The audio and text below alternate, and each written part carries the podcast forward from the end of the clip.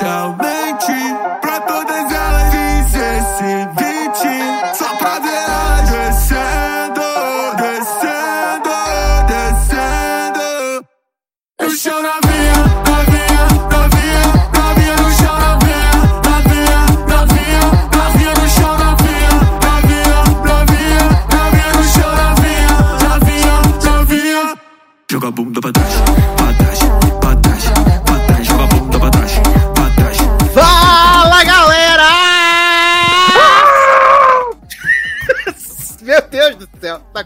Tava acumulado, né? Sejam bem-vindos a mais uma edição do Logatcast, a sua dose semanal de diversão, entretenimento, loucura, sensualidade, boca rosa, boca azul, né? E agora estamos aí em clima de final de ano, apenas mais duas edições até o final dessa belíssima jornada, desse itinerário, dessa jornada que sou em janeiro, né? Mas estamos chegando aí ao final. E hoje temos aí mais coisas maravilhosas, sensacionais, incríveis, né? Ultra Mega Blasters para você, com um elenco de altíssimo garbo e elegância, começando com ele que voltou de suas belíssimas férias, Léo Oliveira. Vocês não imaginam o prazer que é estar de volta. Adoro! Sempre trazendo essa referência. Parafraseando o, o autor contemporâneo Valci Carrasco, né? Exato, parafraseando Glaze do Big Brother. Adoro Glaze! Mas foi que era Glade, né, menino? Maravilhoso. Ah, e também temos ele, Leandro Chaves. E aí, gente, tudo bem? Tá, che... tá faltando um pouco pras férias, mas estamos aqui firme e forte, vendo coisas ruins pra ajudar vocês aí a escaparem das ciladas da vida, né? Porque tá, tá brabo. Olha, sinceramente. Daniel Rocha. Ai, como era gostosa a piroca do meu bronco, gente. Disse o personagem do Cumberbatch 15 vezes, pelo menos, nesse filme. Exato. Ai, que saudade daquilo que ele ficava, né? Sim, basicamente. Ai, ai, meu Deus. E por último, mas jamais menos tarde, ele, Massaro. Estou aqui mais uma vez no final de ano para defender um filme de LS de Natal e vou passar todos os panos, estando certo ou não. É sobre isso. Adoro! Ano passado eu passei, passei o pano para Kristen Stewart, esse ano eu vou passar pro, pros gays sem gracinha também. Pô, se tu passou o pano pra Kirsten Stewart, não vai passar pros outros, né, menino? não Né? pode ver uns gay abusivos que vai defender, né? Exato. Menino, antes de começar aqui os trabalhos, né? Notícias, amenidades, pauta, vamos começar a definir como é que vai ser esse nosso final de ano aí, né? E o nosso começo de ano de 2022 pra você já ir se preparando, pra você não ficar triste, pra você não chorar. Ah, É. cronograma? Cronograma. Vamos dividir, Exato. vamos discutir as gravações ao vivo aqui? Né? Não, menino, não vamos discutir. A gente vai falar pra eles como é que vai ser os esquemas agora no final do ano, né? Ai, que bom, surpresinha do chefe. Você vai trabalhar esse dia. Sim, Exato, vai ser escalar o vivaço. Exato, vai ser a semana, vamos fazer a semana de lives de segunda a sábado, né? Todos os dias aí que no Natal. maravilha. Mas não, gente, como eu disse, né? Faltam agora dois programas apenas pro final de ano, né? A gente tem o nosso próximo programa no dia 19, no domingo que vem, com pautas quentes, né? Com coisas do dia a dia. No dia 26, né? Depois que você encheu o seu cu de peru de Natal, né? Você vem aqui fazer a, a, a digestão, né? Com a nossa retrospectiva, no dia 26 de dezembro. Aí o que acontece? Entraremos em hiato, entraremos de férias, entraremos em pausa, né? Entraremos em pausa, maravilhoso. E voltaremos com pautas quentes, maravilhosas e sensacionais no dia 6 de fevereiro, tá? Então a gente vai ter né? 26 de dezembro, Retropop, como sempre, como todos os anos. 6 de fevereiro, logadinho, inédito, sensacional, maravilhoso. Falar, meu Deus, mas vamos ficar todo mês de janeiro sem programas. O que será de nossa vida? O que posso garantir para vocês é que em janeiro teremos dois programas, né? Dois Eita. programas especiais. Exatamente. Um a gente vai fazer a quadrilogia Pânico e o programa seguinte será exclusivo sobre Pânico 5, né? Ah, entendi. Eu não fui convidado pra isso, só Taylor. Na verdade, você foi convidado sim, pô. Leandro também, que disse que ia assistir os filmes tudo também. tá? Sim, com certeza, tô aqui, vamos lá. E aí, esses programas não tem data ainda, mas provavelmente deve ser ali no meio de janeiro, quando o filme estrear, né? Quando o Pânico estrear no cinema, já que o Pânico estreia dia 13 de janeiro, então ele deve ser ali um pouquinho depois. Mas aí serão dois programas em janeiro, né? Que é o, a Ou seja, né? Pânico. Janeiro não tem programa, não sei quando tem, né? É que as pessoas estão acostumadas a todas as semanas, né? E aí esse ano vai ser um pouquinho diferente. A gente vai fazer esses Entendi. dois programas especiais. Hum. E não vai ter sobre a segunda temporada de Emily em Paris? vai ter quando a gente voltar em fevereiro. Ah, entendi que ninguém mais vai lembrar, Exato, exato. Mas ninguém mandou a série sair no Natal, né, né? né? É. Mas, ah, então, é isso. Anotem aí nas suas agendas. Nas suas agendas, tá? Né? Na agenda não, na agenda, isso. Eita. É, 26 de dezembro, último programa do ano. E primeiro programa real oficial em 6 de fevereiro, tá bom? E aí é paz nos estádios, tá? Então, Miriam, vamos começar aqui nossa pauta. O nosso bloco maravilhoso de notícias e amenidades que as pessoas amam. Ficam aí alvoroçadas, né? Eu ia falar enfurecidas, mas não. Enfurecidas não, gente. Elas ficam só felizes mesmo. Eu adorei que o povo falou que é pra aumentar o tamanho do bloco, mas assim, tem que ter notícia, né? Exato, exato. Não, e eu acho que eu acho maravilhoso que eles falam que tem que aumentar o tamanho do bloco. O bloco já tem 50 minutos, né? Exato. Tem que aumentar o bloco. Vamos começar aqui com cancelamento, menino. A Pebio, a série favorita de Darlan, foi cancelada pelo Peacock, né, menino? Nossa, que pena, hein? Ela já tinha Que? sido cancelada pela, pela NBC, né? Aí teve uma sobrevida no Peacock, agora foi cancelada pela própria Peacock. Só me chocou mais cancelamento de pênis, né? Essa série que todo mundo amava. Exato, e que tava só na segunda temporada, que foi pra mim o mais aterrorizador. Exato. Só está na segunda temporada, apesar de eu já estar ouvindo falar dessa série há 473 anos, e olhando pra aquelas mulheres horrorosas, fingindo que era criança. Fingindo que era criança. Série do Ben Platt, né? Garoto! ai, ai. Menino, o que, que nós temos aí? The Sex Life of College Girls renovada pra segunda temporada. É, Aê! E HBO Max fez algo de bom, né, minha filha? Podia anunciar Dash e Lily fixa, né? Ah, vai ser, menino. Vai trazer É, até o deve caminhão ter. da Scania agora. Sou. Preciso da minha Pode ficar caminhonete. coçando o saco lá, filho. É, já que não temos mais Dash Lily no Natal, né? Pelo menos a Dash Lily caminhoneira. Exato. Ah, eu achei. Amei que fica tipo Barbie, né? Que tinha Barbie dentista, Barbie modelo, né? E aí Sim. é, é a Lily caminhoneira. Ah, Dash e Lily, centro de, de convivência feminina, né? Ai, ai. Menino, a coisa que já não é tão boa assim, foi renovada pra terceira temporada, né? Truth Be Told, né? Série de Otávio Spencer. Oh. do céu. O Eduardo assiste ainda. É, não, nem Eduardo vai assistir mais, né, viado? Você que financia. Ah, é. Porque conta lá, só o meu viu, né? E olha que eu nem assisto pela Apple, né, viado? Eu tenho acesso à Apple, mas eu baixo o episódio. E tu Mas, tava doido pra ser gente. cancelada, né, nessa temporada. Tava desesperado pra que se fosse cancelada. Não tava aguentando mais, gente, essa série. Leandro, Leandro viu, eu já falei aqui como é que Sofrimento, eu assisti essa série. sofrimento. Foi. Pulando sequências de minutos inteiros, pelo amor de Deus. Ah, uma que foi renovada, mas aí eu já gosto, né, menino? Foi Outer Banks, né? Meus tesoureiros aí, renovados terceira temporada. Espero que eles tenham um pouco mais de sorte, né, gente? Porque os meninos de Outer Banks, né? Esses meninos só tomam na cabeça, eles não conseguem fazer um plano que eles se deem bem. Estão sempre se dando mal. É impressionante, impressionante. Aí tem uma série aqui, menino, que eu. é, acho, dizem que tem fãs, né? Que tinha aquela série Power, né? Do 50 centavos. Aí fizeram Power livro 2, Power livro 3. E aí Power livro 2 foi renovada pra terceira temporada. E vão fazer Power a não Power era o? Filme do, do Jamie Foxx? Adoro. O que ou não? Vão fazer o spin-off? Power Guido? Ah, esse já tem, toda semana aqui em casa. Que? Que? Gente do céu. Olha o nível. Que chegamos. Adoro. Final de ano, né, gente? É assim que tá. né? É, O tio do peru tá pavê, né? postos, né? Tio do pavê, piada do Exato. peru. É sobre Aque- aquecendo aí pra chegar no Tadeu Schmidt no Big Brother. O Power. Menino! Essa semana tivemos aí grande premiação People's Choice Award, né? Que é aquela premiação que mexe com o coração da gente. E grandes Porra. vencedores. Vocês estão preparados pra conhecer os vencedores do People's Choice desse ano, 2021? Então vamos lá. O melhor show, né? O show favorito de 2021 foi Loki. Beijos, inclusão. Ah, Lock and Key, né? Segunda temporada. É, é, né? Foi o, O drama- show não né? Que ganhou. Né? Exato. Uhum. Exato, inclusivo. A cota da inclusão. Ah, a série de drama favorita foi Grey's Anatomy. Ah, merecido. Grey's Anatomy. a Drama. Foi o boneco de quem assiste. O drama de Winston aí, né? Que virou fixo, a mulher dele saiu da série, Saiu foi da viajar. Ah, a comédia favorita de 2021 foi Eu Nunca. Merecidíssimo. Ok. A grande sex life of college girls no high school, né?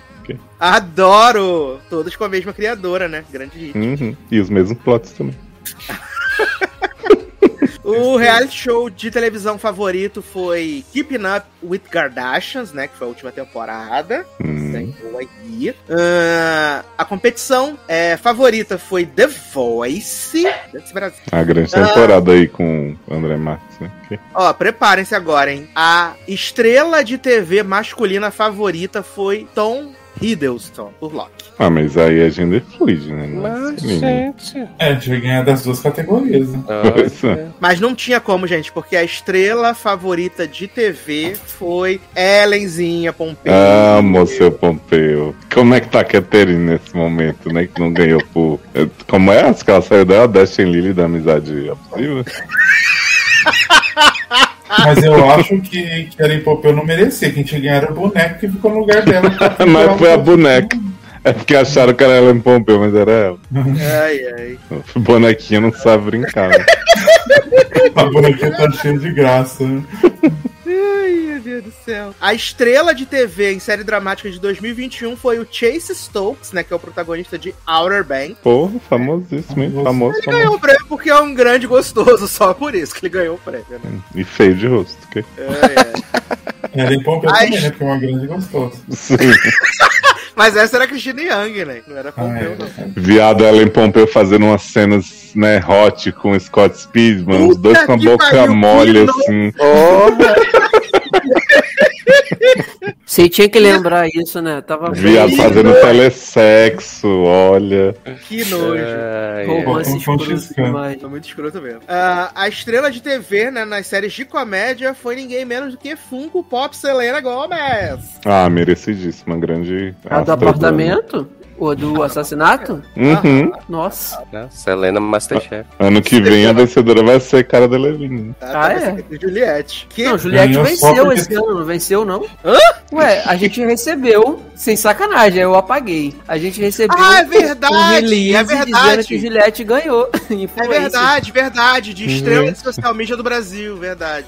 Eu vi que ela ganhou um prêmio de única Instagram com não sei quantas postagens com um milhão de likes. Foi um recorde, assim, totalmente descabido. Ai, ai, gente. O talk show daytime favorito foi Ellen do Gênero Show. Não, Todo gente, não tava cancelado essa mulher. a- Validando a tudo, né? Ó. Validando a tudo. Ah, o talk show noturno favorito foi é, o Tonight Show com o Jimmy Fallon, né? Que é a única coisa que ele ganha, porque a Amy não ganha. É, Ah, porque levou a Anitta, né? Pô, não foi ele não, ele foi o James Corden. Mas todos os vencedores desse ano é o mesmo dos últimos cinco anos. né? Mas no People's Choice, né, gente? Que isso? Ah, Menos Loki, né? Que não tinha. Sim. Exato, ó. O show favorito de sci-fi fantasia foi Lucifer. Ah, achei que ia ser Labrea. Menina, tá concorrendo, né? Olha aí. É, a renovada Acho lá. que, velho. acho que mereceu Labrel e Invasion, né? Ambas renovadas aí. Sim. E a série favorita das pessoas para maratonar foi Round 6. Maratona seis episódios acaba. Good Game, grande hit aí para todo o Brasil. Acho que um favorito pra maratonar tinha que ser Grey's, né? Que tem muito episódio pra maratonar. Ai, ai, gente. Eu lembro quando eu e o Leandro fizemos a maratona, tava na nona temporada. gente. Oh, meu Deus. Bons tempos, né? O máximo de ruindade que a gente tinha era a Cristina segurando um peixe. não, menino, não era nona, não. Acho que a gente fez na sétima pra pegar o oitavo em dia, não foi isso? Não, era a nona já, piada. Então a gente fez até a oitava pra pegar a nona? Não, a gente fez, é, foi uma coisa dessa aí. A gente tá pegando a nona das pessoas. né?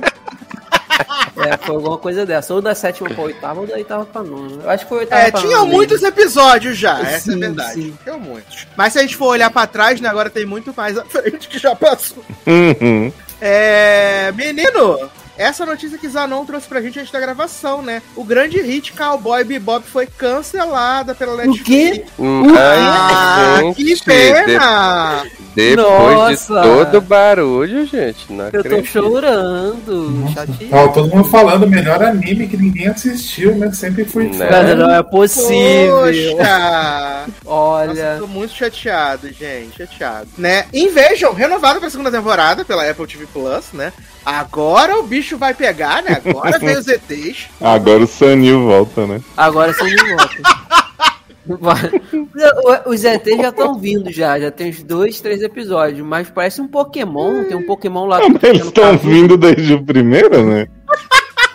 Não, agora veio mesmo, pelo menos Ah, agora tá. veio. Descendo, né? É, agora veio. Vindo, já tá. Um, um- não, um eles tentaram aparecer, mas você não enxergava porque era muito escuro, né? Sim. E aí não dava, mas nos dois últimos apareceram bem.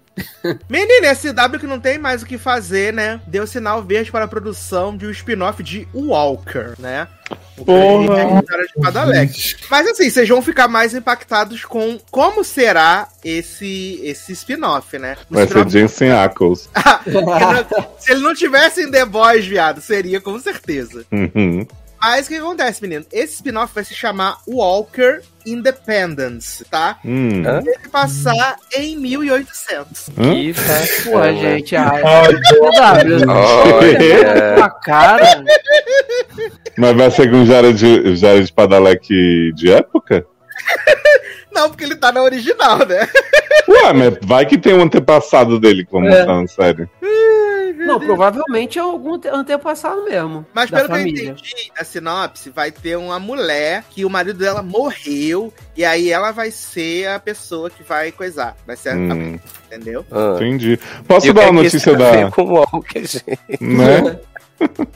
Ah, Posso diga. dar uma notícia bombástica da CW que eu li esses dias, eu fiquei como chocado passado. Que Por saiu favor. tem, sei lá, um mês e pouco a notícia, mas era assim: spin-off de The 100 não vai mais acontecer. Eu fiquei assim, não acredito, Não acredito. porque só tem 10 anos que não se fala no assunto, né? Olha, Olha. E a série da- das passarinhas, né? De Arrow. Ninguém, Ah, ninguém Zanon tá aí na expectativa até hoje, né, menino? Vai. e a, a das meninas superpoderosas também, né? Também. Vai ser refeita, né? Tá tudo no pacote aí. Zanon tá aí na expectativa, né, menino? Acho que me Expectativa, esperança é o choro. que morre. O Arrowverse vai acabar, essa série não vai ver a luz do dia, gente. Ai, ai, menino. Menino, ano que vem a gente vai ter aí duas séries de menino Mike Flanagan, né? Uma lá que vai ser o clube do Usher, né? Na casa do Usher, e tem uma outra aí também, né, menino? E aí eles confirmaram duas, eles confirmou agora duas pessoas no elenco da casa do Usher, né? E aí, uma, vocês vão se surpreender sim muito. É o Usher Hum. o cantor mesmo? É? Não. Yeah, yeah. Você entra lá e fica ouvindo em loop, né? Esse é o termo. né? Sim. Sei lá. Você ouve todos os DJ got us falling in love again. Aí pra quebrar, de vez em quando toca Mabu com a lixa aqui. Mas boa. Menino, entrou uma pessoa pro elenco que vocês vão se surpreender, assim. Que é Oh. incrível. Carla Gugino vai estar no elenco. Da Ah, que surpresa. Passado, chocado. Melhor só se fosse Vitória Pedretti ou Kate Sigon. Que sigam, né?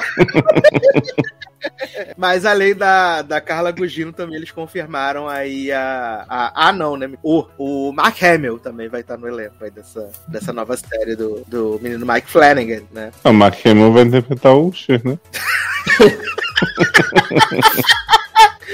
Ai, meu Deus do Ele céu. vai dublar a voz de alguém, porque ele só faz isso. Ai, ai. E aí, menino, pra gente continuar aqui, é. O que acontece? O IMDB TV, né, a casa de Alex Rider, acabou de renovar aí Leverage Redemption para a segunda temporada. Que? Lembra daquela série é, Leverage que tinha na TNT? Eu lembro, mas faz 10 anos também. É que aí ela voltou agora com um revival, né, menino? Gente.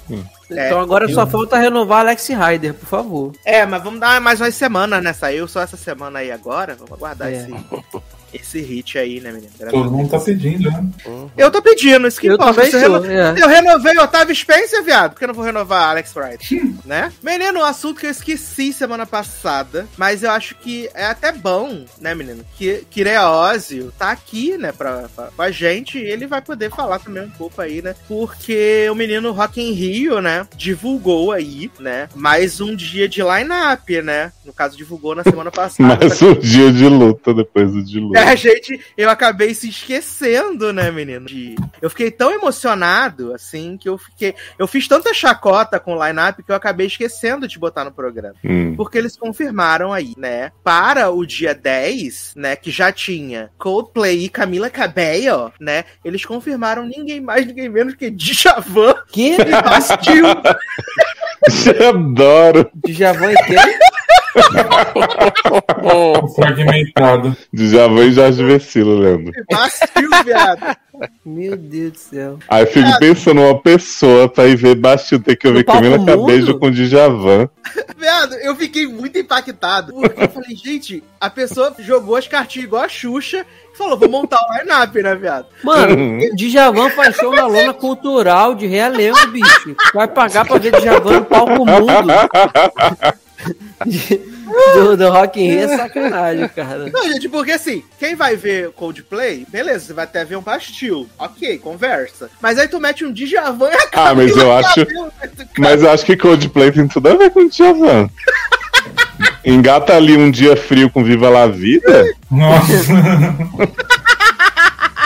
E aí, menino, o mais legal de tudo foi que eu falei, gente, não é possível que eles fizeram isso. Aí o menino Daniel do Cinemação disseram que o, o, o, o tema do dia é porque as músicas do, do, do Djavan não fazem nenhum sentido. Então essa é a temática do dia. O line-up que não faz nenhum sentido, entendeu? Também. Hum, achei fraco. Desculpa, Daniel. Ai, ai.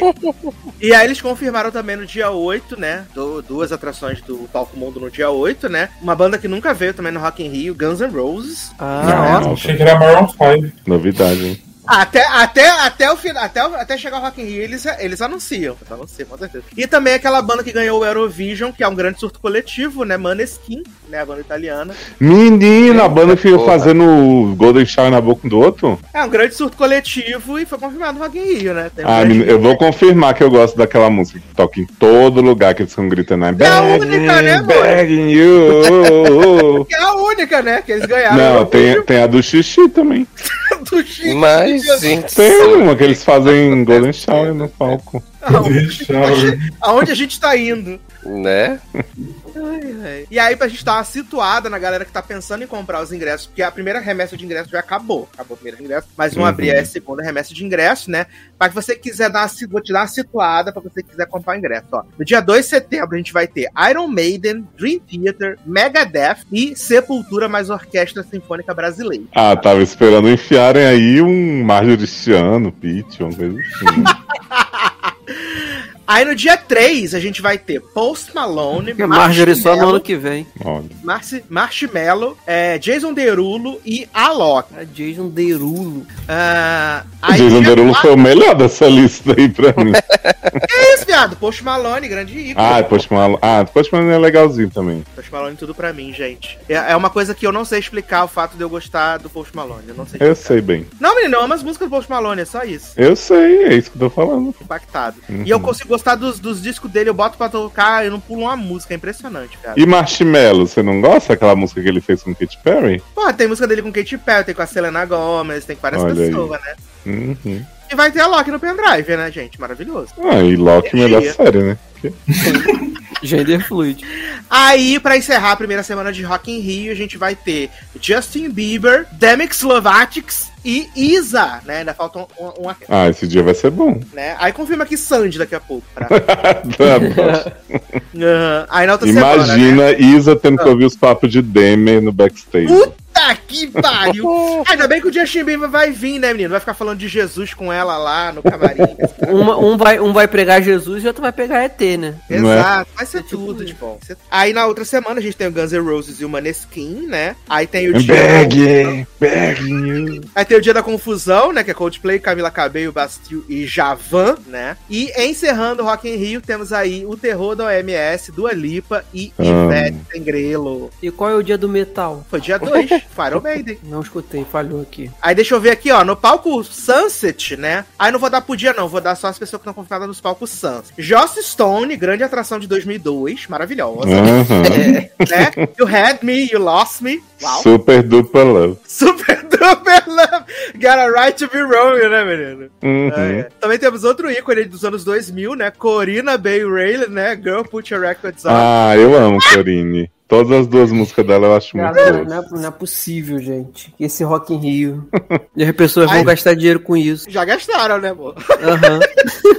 E aí temos Lady Les, Gloria Groove, né? Ah, Duda Beach, Duda Beach também. Né? Aí temos Sil Silo Green também, grande hit aí do The Voice. Olha aí, Mas- I'm happy. Ah, e encerrando aqui no palco Sunset até agora, por enquanto, né? Ludmilla, né? E Macy Gray. Pô, Macy Gray também bombando ainda, né? Exato. Eu, eu não vou nem debochar muito do palco Sunset, porque no último Rock in Rio, em 1943, um dos shows que eu achei mais legais do Rock in Rio foi o da...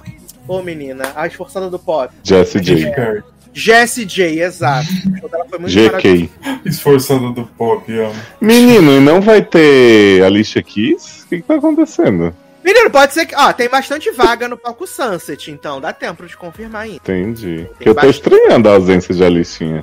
Tem bastante vaga. Mas agora ela tá nessa vibe mais, mais, mais, como é que eu posso dizer? Centrada, né? Não usa maquiagem, essas coisas, né? Hum. Tá numa outra E vibe. Elton John não vai vir com o Dua Lipa. Não. Elton John não, não vai vir nem vai fazer o show que ele ia fazer no Brasil da turnê de despedida, né, É, velho? porque eles têm essa música nova, né? Cold Heart. Ah, mas aí Elton John Nova. ele gravou com o Ed Sheeran também, né? Ai, menino, se a Ed Sheeran viesse, acho que eu iria, que esse álbum dele tá maravilhoso, Nath. Um beijo pra você, eu amei. Olha aí, esse momento é tudo de Nath. Hum, não sei se ela ainda gosta, né? Porque ela se decepcionou com o Demi, não sei se Edinho também dançou aí. Não, ela gosta, ela gosta aí. Ah, que bem. bom. Ed Sheeran, Ed Sheeran não decepcionou ela ainda não, tá? Ai, ai, gente, mas esse line-up do Rock in Rio tá maravilhoso. É, gente, Kevin do Boné confirmou, né, que Demolidor estará no Marvel Universo Cinemático aí das coisas. todas. Olha aí. Veio aí, pediram Veio aí. tanto que veio aí. É, repete, Todo- por favor, falhou aqui pra mim. Que o menino Matt Murdock, né, esqueci o nome do ator agora, vai Charlie tá Charlie Cox. Cox. né? Charlie Cox. É, Charlie dos Cox. Isso Vai aí. estar Ah, onde? queria. Vai Não é tá. seu. Universo, universo. Ah, tá. Tá aí. Exato. O povo tá achando que se não for Homem-Aranha vai ser She-Hulk, né? E eu tô achando que vai ser em Gavião Arqueiro, já semana que vem. Que? Tem tem que ver com, com, com o She-Hulk mesmo, né, cara? Por causa do. Acho que ele vai Ela- defender Vera Farmiga é- das Ela acusações nem é de advogada vilania. também?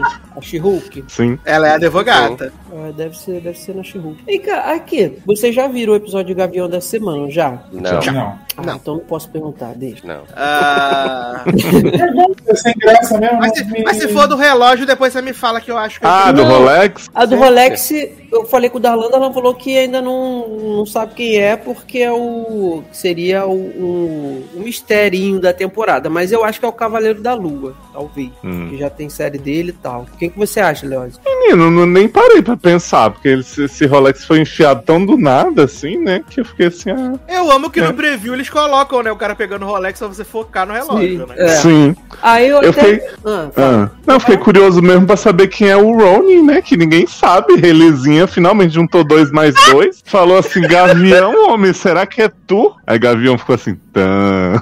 Uhum.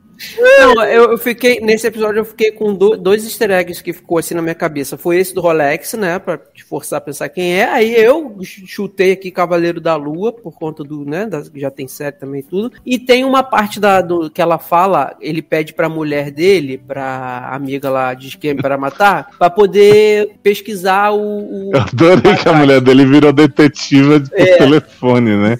Aí ele pediu pra ele pesquisar, né? Aí ela pesquisa. Aí quando ela liga pra ele de volta, ele fala assim: Ah, eu entrei em contato com seu amigo que tá estudando russo e que corre bastante pra. E ele me disse quem é. Aí eu fiquei, opa, isso aí é algum easter eggzinho, mas eu não consegui pescar quem é. Quem é velocista no universo Marvel? Tirando o que morreu Flash. já, né? É a dos Eternos, né? A meninazinha. Aí eu, aí eu ia perguntar se vocês sabem quem é. Não. assim. não né? Porque Acho que assim, falando, ver falando dela. russo, gostaria que fosse Nicole, né? Mas. Pô, oferecendo uma xícara de café. Agora, eu, eu fiquei. É porque eu tô muito sem saco pra ver videozinho do amigo Titi. Porque Não, você não vê provavelmente. nada, não. Vê nada, não, espera revelarem, é. É, a Marvel explica. Não, o Rolex, o. Rolex vão revelar desse da, da mulher dele falando aí. Eu acho que não, acho que é easter egg mesmo pra pessoa pescar. É Vai Helena ser que na- fala vai ter na cena pós-crédito, é, vai ter na cena pós-crédito. É. Bem, seguindo aqui no universo da Marvel, né? A Disney confirmou aí Shang-Chi 2, né? Pra começar a Eba. produção em Graças a 2023. Né? Tá longe ainda, menino. Ah, o que mais temos aqui? Perry Jenkins deixou a direção de que Cleópatra, né? Deixou a direção. Ah, chegada de Mulher Maravilha. Ai, gente. Porque ela tá muito ocupada com Mulher Maravilha 3 e com o filme do Star Wars lá da Disney, que a Disney já disse que não, ela não vai dirigir, né? Mas ela tá Não entendi, não tinha cancelado? A dela de D&D? Ai, ai. E aí a Perry Jenkins foi, foi substituída, né, pela. Dire- Furtado. Quem dera. Pela diretora, né, do grande hit Falcão e Soldado Invernal. Hum. Porra! Agora quem aí? sim. Agora vai. Ai, ai. Ah, e Nick Offerman, né, entrou aí pro elenco de The Last of Us. Quem é isso? série. É o Ron de pai. Ah, conheço. Não é? Famoso. Nick Offerman? Bigodão. Exatamente. O Ted Lasso antes de seu tempo. Adoro! Ted Lasso. E temos aí três pessoas novas, né, menina, no novo filme de Christopher Nolan, né? Oppenheimer, né? Tivemos aí agora as- os anúncios das contratação de Florence Pugh, Rami Malek e Benny Safdie, né? Benny Safdie é um dos irmãos que viu lá o rolê do filme do, dos negócios do Bohemian Rhapsody, não, me, me perdi. E aí, no elenco já tem, no elenco já tem Tillian Murphy, né? Ah, Nossa, Robert que elenco insuportável, meu Deus. Matt Damon, né? Viado, é o filme do Nolan. Ele, tem, ele é, vai ser insuportável, fato. Nossa, gente, porque Killian Murphy tem a mesma cara de, de cachorro sem dono de, de Florence e Rami, né? E Cillian Murphy é protagonista, tá? O protagonista do filme. Mas, né, Hum. falando mal de Florence, gente. Odeio desde Midsommar. Olha. Desde já- desde Urban. É, desde que ela cantava.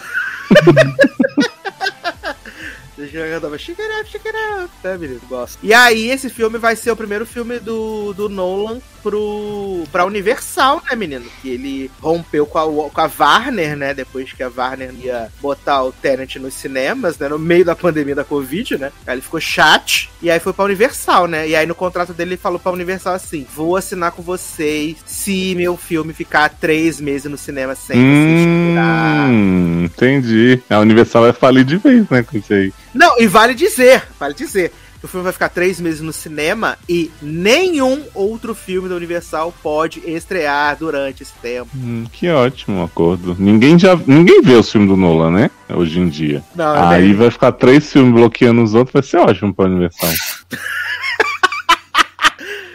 Ai, ai, só os Nolete que assistem, né, menino? Pra dizer que é maravilhoso, se rasgar inteiro, só eles. Ai, ai. Menino, pra gente encerrar aqui o nosso bloco de notícias e amenidades, né, com o Ama, saíram os indicados ao prêmio que as pessoas dizem que é o mais sinistro do universo, mais famoso do mundo, agora que não tem mais Globo de Ouro, né? Que é o Critics' Choice Awards, né? Que agora é dividido em televisão e cinema, né? E aí, para a televisão, eu confesso que eu estou um pouco impressionado, assim, acho que eles se passam um pouco os críticos, né, menino? Temos aí Best Drama Series, tá? Evil for All Mankind, que meu amigo Darlan disse que é uma série boa. Ah, The Good Fight, Pose, Round 6, Succession, This Is Us e Jaqueta Amarela! É, bons indicados, Yeah. tirando jaqueta. Né? Aliás, já É ia Jaqueta dizer. Amarela, gente. Não ri, I can't. Ah, desculpa. Ah, mas tava achando tão boa? Né, menino? Mas aí ficou tão ruim de repente, né? Entendi. É, mas, mas isso não faz muita diferença pra ti, né, João? Adoro. Não gostei, foi humilhado. Eduardo não tem mais respeito nesse programa, todo um rebate.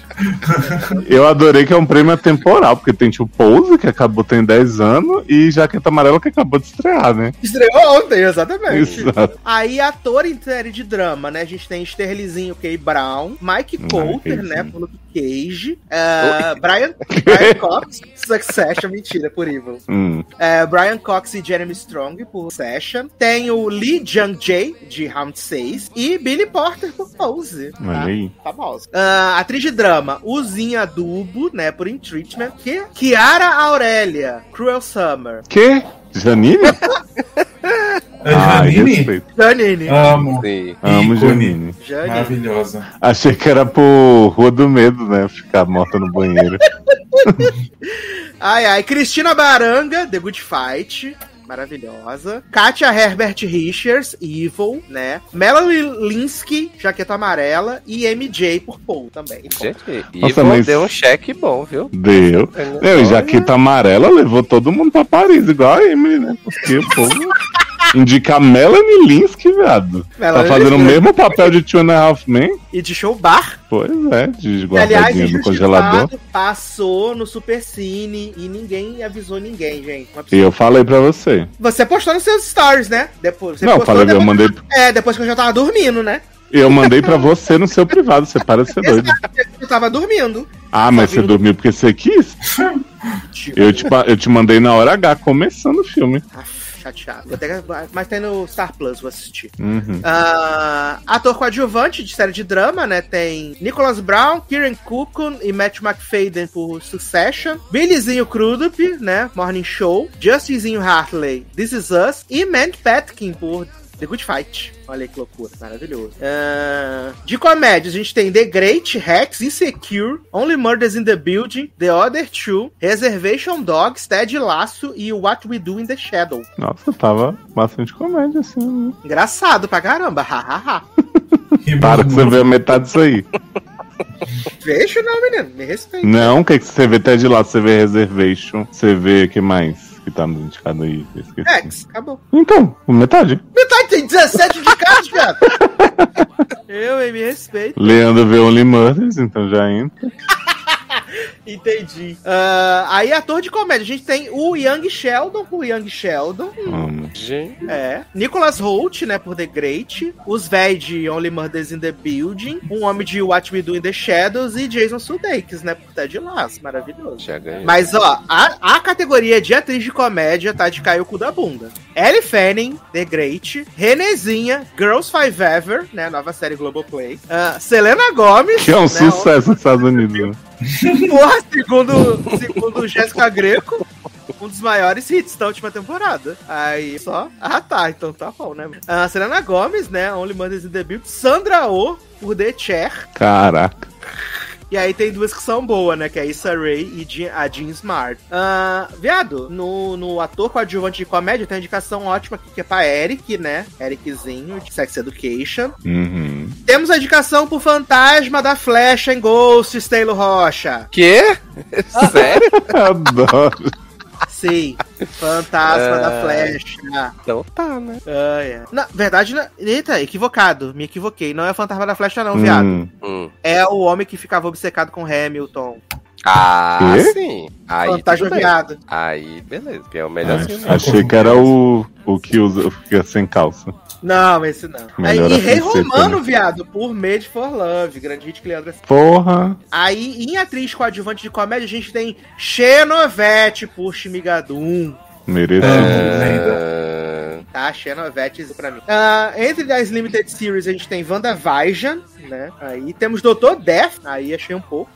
ah, merece, merece. Super comédia, né? Melhor filme pra televisão, Zoe's Extraordinary Christmas. Mas a gente nem tinha passado ainda aqui.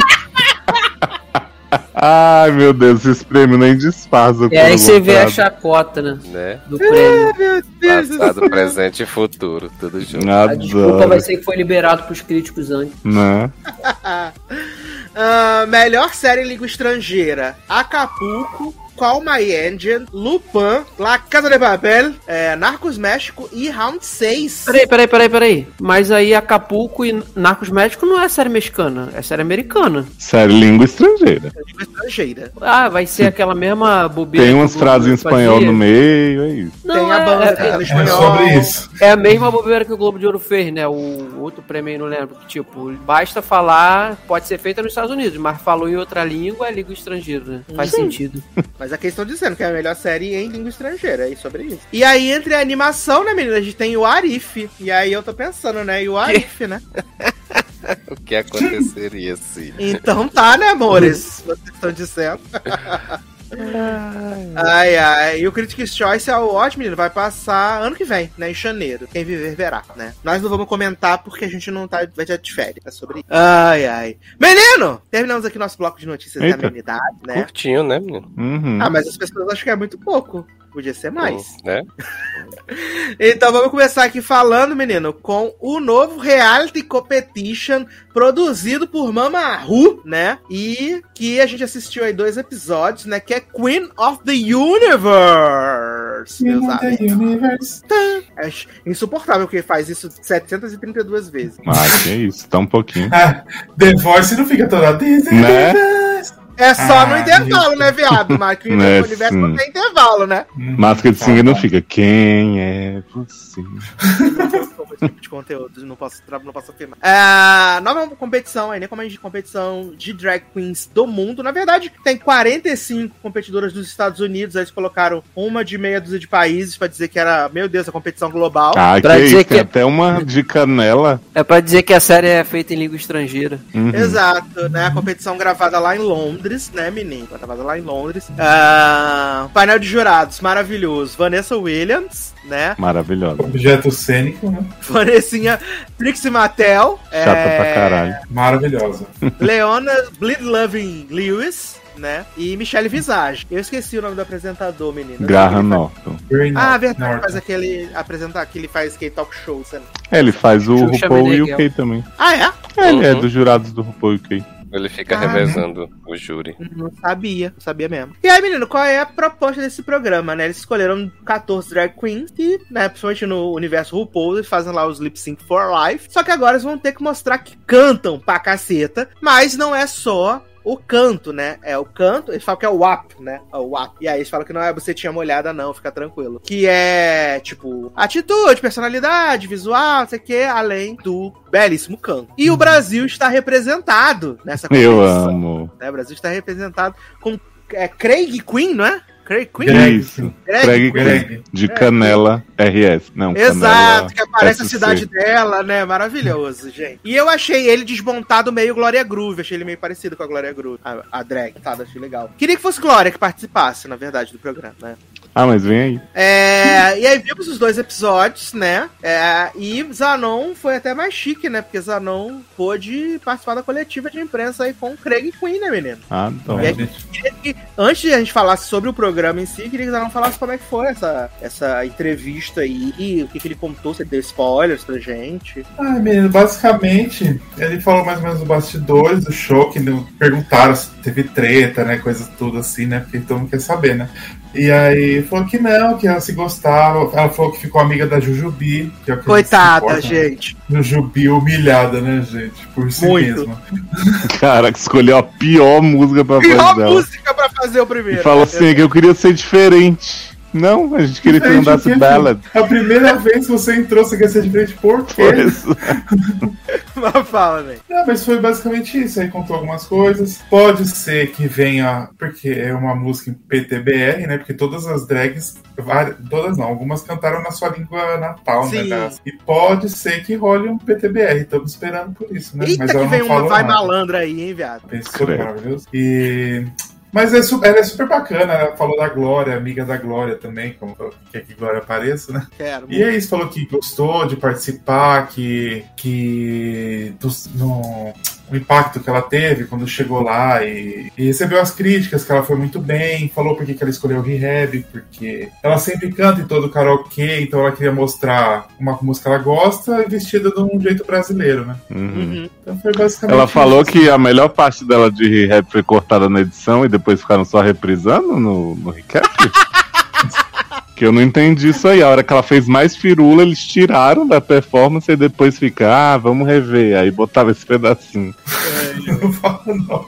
Aí falou que aquele final lá que deu o twist lá, ninguém sabia mesmo. Do, Da- do primeiro da- pro segundo, que achou que era só sete Elas drag, acharam que era falou- só sete? Ela falou assim, ah, tá, porque eu achei que tinha só sete. Falei, ah, não acharam drag cantora, né? Só faz os lip sync e tudo, né? E aí do nada veio pra trás, tem aí da Vox e Jujubi. Ela ficou impactada. Exato.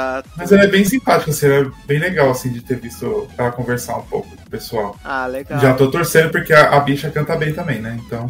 Sim, verdade. Mas eu tenho Você que eu pegou torcendo pra Ada Vox. e traindo o Brasil. É porque eu gosto da Ada Vox desde quando ela fez o American Idol, né? Quando ela entrou e falou Ada Vox, eu falei, caralho, é a mesma do Idol? Aí ela vai e conta a história, né? Que ela, ela participou do Idol. Cantou com o Lea Michele, viado. Cantou Define Gravity com o Lea Michele. Fiquei sabendo dessa barra aí. Podia ter cantado Loves Alive, né?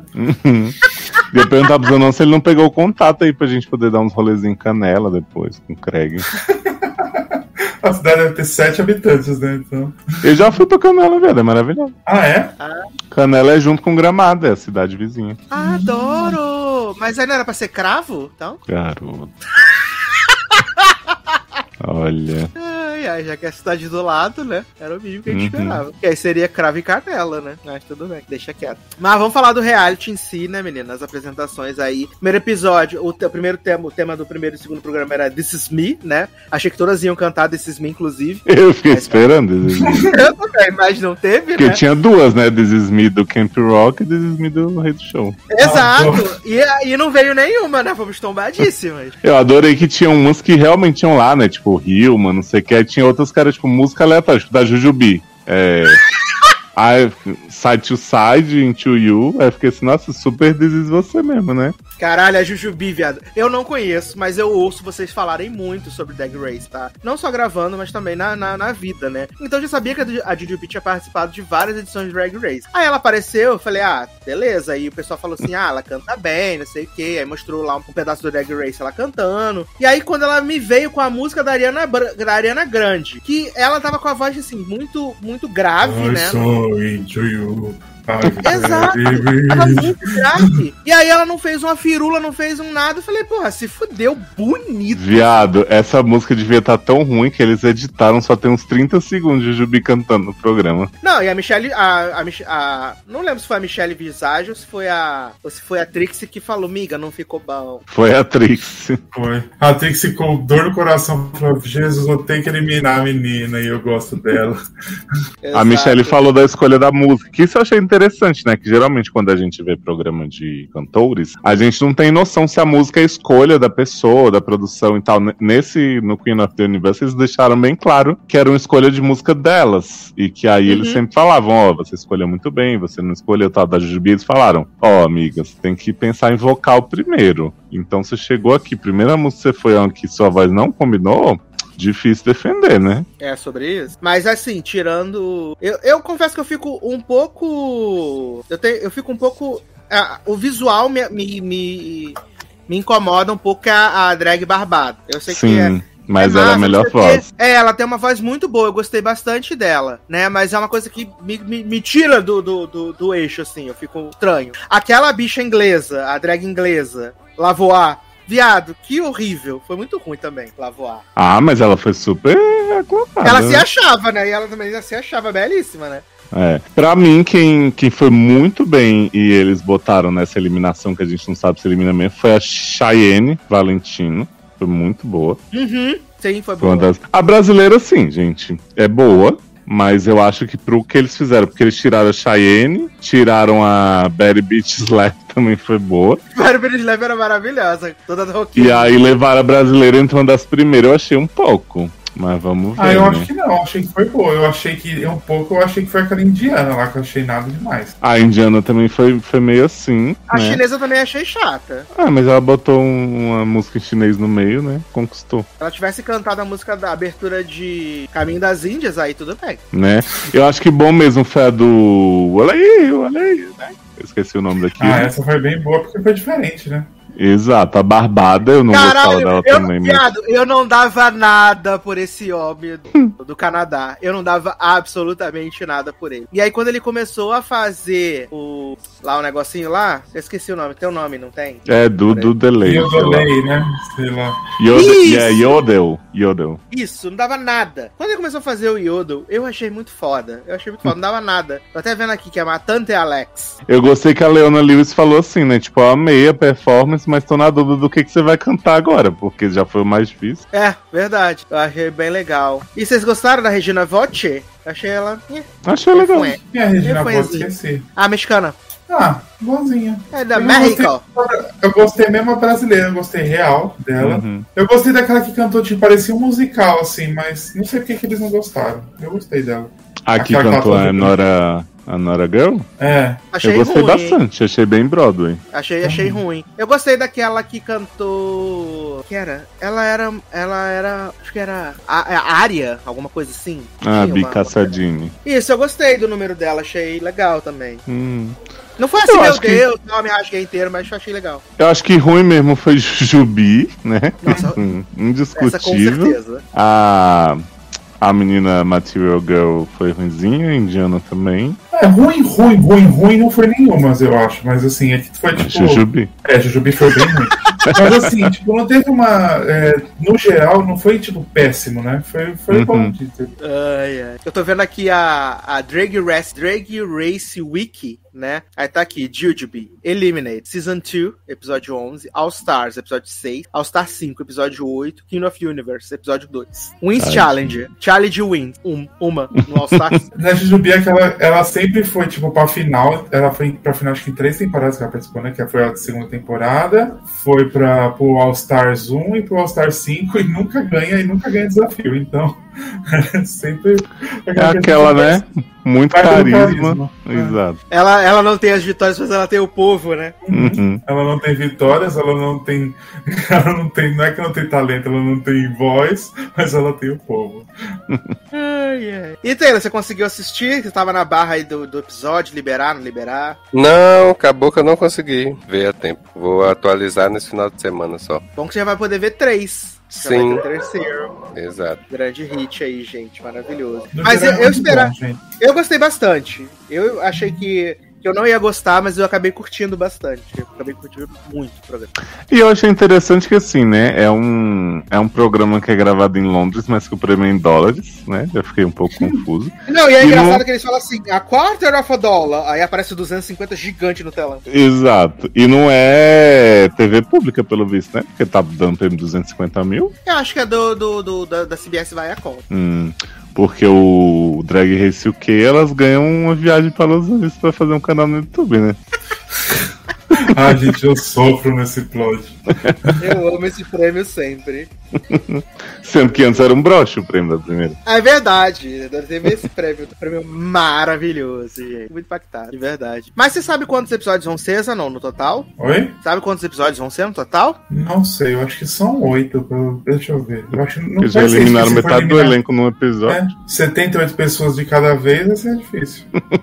Vamos ver. Mas será que vai ter repescagem Seis. Masterchef? Só Seis seis? episódios tá aqui. Uhum. Gente, então realmente vai ele ficar eliminando esse tanto de gente por episódio. Já vai sair de 5 em 5, igual The Voice. Apesar de, das juradas serem ditas, né? Fizemos a escolha errada. É, fingindo, né? Muito, né? Nem, percebeu Mas será que, vai era- ser, mas será que vai ter o twist de voltar? Eu acho. Eu acho que vai voltar aquela que eliminou, que saiu por último ali da. Vai voltar Jujubi. Já pensou se volta Jujubi? Seria maravilhoso. Falar, olha, você ganhou pelo carisma, mas canta de novo aí. Exato. um negócio agora. Sendo que assim, Jujubi só foi eliminado no episódio 2, porque no primeiro não eliminou e ela não tinha cantado ainda, né? Então, Bichinho.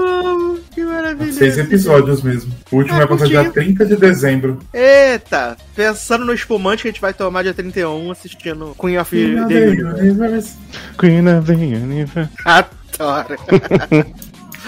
Mas, menino, seguindo aqui, né, com o Marcos Zanon, ele pediu a oportunidade para poder falar sobre o possível series finale de The Big Leap, né? Eu não vou, eu não vou trazer falsas esperanças para Marcos Zanon de que Big Leap vai ser renovado, né? Mas queria que ele fa... Aliás, vai, vai, estrear- vai entrar no Star Plus, né, menino? Big Leap vai estrear no Star Plus, aguardem. Agora o sucesso vem, filho. Mas e aí, Zanon? Depois lá da escolha das pessoas pra fazer o Lago do Cisne, a gente ficou naquela dúvida assim, e tá, e agora pra onde essa série vai, né? Que foi tudo rápido. E foi emocionante. Então, menina, no começo a gente achou fraco, né? Tipo, a gente gostou. Eduardo não continuou, mas eu continuei. Mas era uma, uma coisa meio esquisita, porque tinha uma comédia, tinha um drama, e você não sabe onde ele vai, né? Só que o passar dos episódios mostra, tipo, a série é focada na vida de cada personagem. Então, todos os personagens ali, os principais, que tinha a Gabi, a Britney, Justin, todo mundo lá, eles têm um tempo de tela, eles têm um desenvolvimento, cada um tem um negócio, enquanto isso tá desenvolvendo o musical, que é muito legal, que foi é feito assim. O plot da Piper Peraba é maravilhoso, eu choro horrores quando a bicha morre. E tem muita coisa legal assim, da Gabi sobre ela se empoderar pelo corpo dela, de ela se amar, que no final ela, tipo, a- no Lago do Cisne, quando a, a mulher a principal lá, Odete, ela se mata porque ela não consegue o amor verdadeiro. E ela meio que muda isso no Lago do Cisne do- da série, como se ela, ela se amasse, ela seria o próprio amor verdadeiro dela. E aí tem o desenvolvimento dos outros personagens, tem o casal do Justin com. Gente, esqueci o nome do menino. Do outro, do amigo da Gabi lá, que eles. Que ele fica meio com preconceito que um é mais afeminado, mas aí eles ficam juntos. E aí tem a parte do pai dele, toda essa parte da, da homofobia que o pai dele sempre teve com ele. Então tem muito uma co- coisa legal assim que eles vão desenvolvendo conforme os episódios, é bem feitinho. Tem um probleminha ou outro de ter a mes- aquele mesmo problema de ter muita comédia, tem parte que tem drama, você não sabe o que que a série quer mesmo, mas no geral é legal. Tudo, e aí o desenvolvimento musical também é bom, a apresentação do final é muito boa, e aí ficou aberto se vai ter uma segunda temporada, né? Porque tem o plot twist, né? Que Britney tá grávida do namorado de Gabi, né? E aí falou assim: vai que ela vai ser a vilã novamente, ela não queria, mas vai ser, né? Então tô esperançoso pra ter. E assistam, gente, que é muito legal. São 11 episódios só, bem feitinho, assim, que é uma das minhas séries favoritas esse ano que ficou mesmo, que eu nem esperava e foi, né? Tá melhor que o Joey Ordinário, né? Verdade, João Ordinário terminou em baixa pra mim, assim, terminou em baixa. Nossa, eu acho que os três, quatro episódios final, depois ali foi muito chato, Jesus Cristo. Exato, um foco desnecessário em Amy Kindelan, quem se importa, né? E os plot batidos, assim, de que ela ter ficado grávida do homem, os negócios que você já imaginava, né, gente? Teve final ou foi gancho? Não, pausou pro final do ano só, essa volta. Ah, achei que tinha acabado assim. Não, não, não, ainda não, ainda volta. Só que acabou foi Labreia, só Labreia que acabou. Mas, o, o Zanon, Hum. Uma pergunta que não quer calar em meu coração. Sim. O homem que tava dando mole pra pai Perperabo descobriu que foi ela que mandou ele embora? Então, tem todo esse plot que eles estão começando a ficar junto e aí eles. Aí o. Gente, como é que é o nome daquele cara lá, do principal? Que é o produtor Scott também? Ih, Scott Fuller joga na cara dele que, que pai Perapto que demitiu ele, né? Aí ele Uhum. fica mal, se afasta. E aí, aí, depois, com o passar do tempo, eles vão meio que se reconectando de novo, pede desculpa, ela vai atrás dele. E nesse dela vindo atrás dele é o câncer dela volta, né? Que ela tinha um câncer, né? Ai, Antes do. E aí o câncer dela volta. E aí eles conversam, eles casam. Ela resolve não Oi? fazer químio, eles casam nesse meio tempo, porque ela vai morrer, né? Porque o câncer dela voltou, agressivo, já tá espalhado no corpo inteiro. que ela- E aí ela- ele quer casar com ela e ela não quer fazer químio, e aí vai ser tipo um. Pra ela finalizar, né? Com, tipo, ter alguém pra, na hora tá no leito de morte, né? Se assim dizer. E aí no final acaba não tem ela um minuto de paz nessa, nesse país. Menino, o episódio que ela morre, Jesus Cristo, quase morri. No final tem a apresentação que relembra dela, que ela morreu e tudo. É bonitinho. A Perperabo final, morreu? morreu. Não, Brasil. Como assim Papai Perperabo morreu, gente? Morre de câncer, menina. Aí tem o episódio todo mundo, aí cada um um luto diferente que sofre, que aconteceu com a pai. Mas assim, ela morre que ela cai no chão e é tipo, não mostra ela morrendo, né? Que ela tá com muita dor, assim. Ela não chega nem se apresentar no final. Ela não consegue terminar porque ela tá com dor no corpo e aí ela chega a morrer. E aí uma das últimas cenas que acaba é a Piper Perabo deixando todo o dinheiro dela pro cara. Ele era marido dela, né? Uhum. Meio que devolvendo. E ele era um fudido, né, viado? Deixou de ser fudido então, né? É. Não, é mu- muito bonitinha a história de amor deles, assim. Ficou bem legal também. Quando chegar no Star Plus eu vejo, né? E a Piper Perabo que produz a série também, né? Não sabia. É, ela é produtora também. Sim. Eu achei que ela era só atriz, então ela que quis fazer o plot do câncer, né? De novo, né? Ela e Scottzinho. Fuller, né? Como produtores. Ah, gente, Scott Fuller tem o plot com a filha dele maravilhoso, que tem uma filha meio adolescente, e ela ajuda ele às vezes na, nas produções, e a, e a filha dele é tipo ele, e ela fica dando uns come nele, assim, é maravilhoso. Amo. Ai, ai. Mas então você recomenda pra quando chegar no Star Plus aí, se você quiser assistir, ver o saltão? Por favor, assistam. Assistam que é eu muito vou boa. ver. Quando estrear no, no- no Star Plus, eu vou assistir. É, o começo, assim, ele é bem lento, mas ele vai aumentando, ele vai melhorando conforme a série passa, assim, de verdade. Não é tô puxando o saco, não. É que ele vai melhorando mesmo e aprofundando em cada personagem, em cada história. E você vai ver que todo mundo tem um, tem um desenvolvimento. Ninguém fica avulso. Só os, os, os personagens C, né? Que aí ninguém é obrigado a ver eles, né? Mas de resto, tá todo mundo lá. Amo, amo. Mas, menino, vamos seguir falando aí de tristeza, né? Porque vamos falar agora de Zoe's Extraordinary Christmas. Ixi, né? vou até jantar. Entristeceu toda. Ai, menino, o filme especial, especial, né, da Dona Rocco aí, serviu como encerramento dessa grande série aí, que foi cancelada sem dona em piedade pela dona NBC. E assim, né, nós ficamos um pouco animados, eu vou dizer por mim, eu fiquei um pouco animado quando vi o, o promo, né, o trailer no caso. Falei assim, ah, pode ter potencial, né? E aí, menino, quebrei minha cara, né, fui tombado, né, já que é pra tombar, tombei. Ah, antes de eu falar um pouco mais, né, sinopse muito simples, né, Zoe está ali logo depois daquele season final maravilhoso que Max ganhou poderes. E ela vai passar pelo primeiro Natal sem. É... Dr. Sandy Cohen, né? Primeiro Natal dele Sandy Cohen. E ela tá nessa barra de que, tipo, todo mundo vai viver a vida, né? A mãe vai viajar com a mãe de Ivy Lynn, o irmão e a, e a, e a esposa vão pra, pra casa da, da irmã dela. E Zoe tinha achado que ia passar o grande Natal com a família e foi tomada também. Uhum. Então ela decide que vai fazer as pessoas ficarem para terem um Natal perfeito e reproduzir tudo que ela fazia quando Sandy Cohen era vivo. E é basicamente esse o plot da, do, do, do- episódio, não, do filme, né? Do, episódio do filme. Sim. E assim, eu achei bacaninha, bacaninha, assim, muito inha mesmo, né? Mas pra mim o grande problema é que a Zoe é uma personagem insuportável. Desde a segunda temporada da série, ela tá nesse plot super insuportável, né? Eu super entendo, ela tá vivendo luto, ela tá processando luto. Mas tecnicamente a gente tinha passado por esse momento no final da segunda temporada. Tinha passado por esse momento, tinha conseguido entender, né? Move on. Sim. E aí não, ela volta e ela fica nessa neura e tudo dela é esse negócio, esse plot. Ela não consegue sair disso, ela não consegue. E aí ela consegue com essa Ela não energia. só não consegue, como ela ainda faz com que os outros fiquem presos junto com ela. Exato. E aí, isso sugou a minha paciência. Sugou, sugou a minha paciência. Primeiro que eu achei longo, achei uma hora e quarenta, achei demais, achei que não precisava, né? Achei longo demais. E. e a Zoe é uma personagem que ela me irrita, então eu não consigo. Eu, eu não consegui gostar de basicamente nada do, do- Alguns números musicais, né? Tipo, ela e o Max, assim, foram bacanas. Gostei da Mo, a humilhando as crianças, ao som de Kelly Clark pra mim, né? Ah, mas, assim, não consigo. Ah, o número de Bad Blood é uma das coisas mais tristes que eu tive o prazer de assistir na televisão esse ano. né? Ele só não é tão triste porque Bernadette Peters cantou na série. O que que ela cantou mesmo, gente? Que horrível. demais. Chandelier? Não. Ah, sei lá, foi uma É música uma música animada. de dinheiro, não era? De dollar bills. Isso, isso!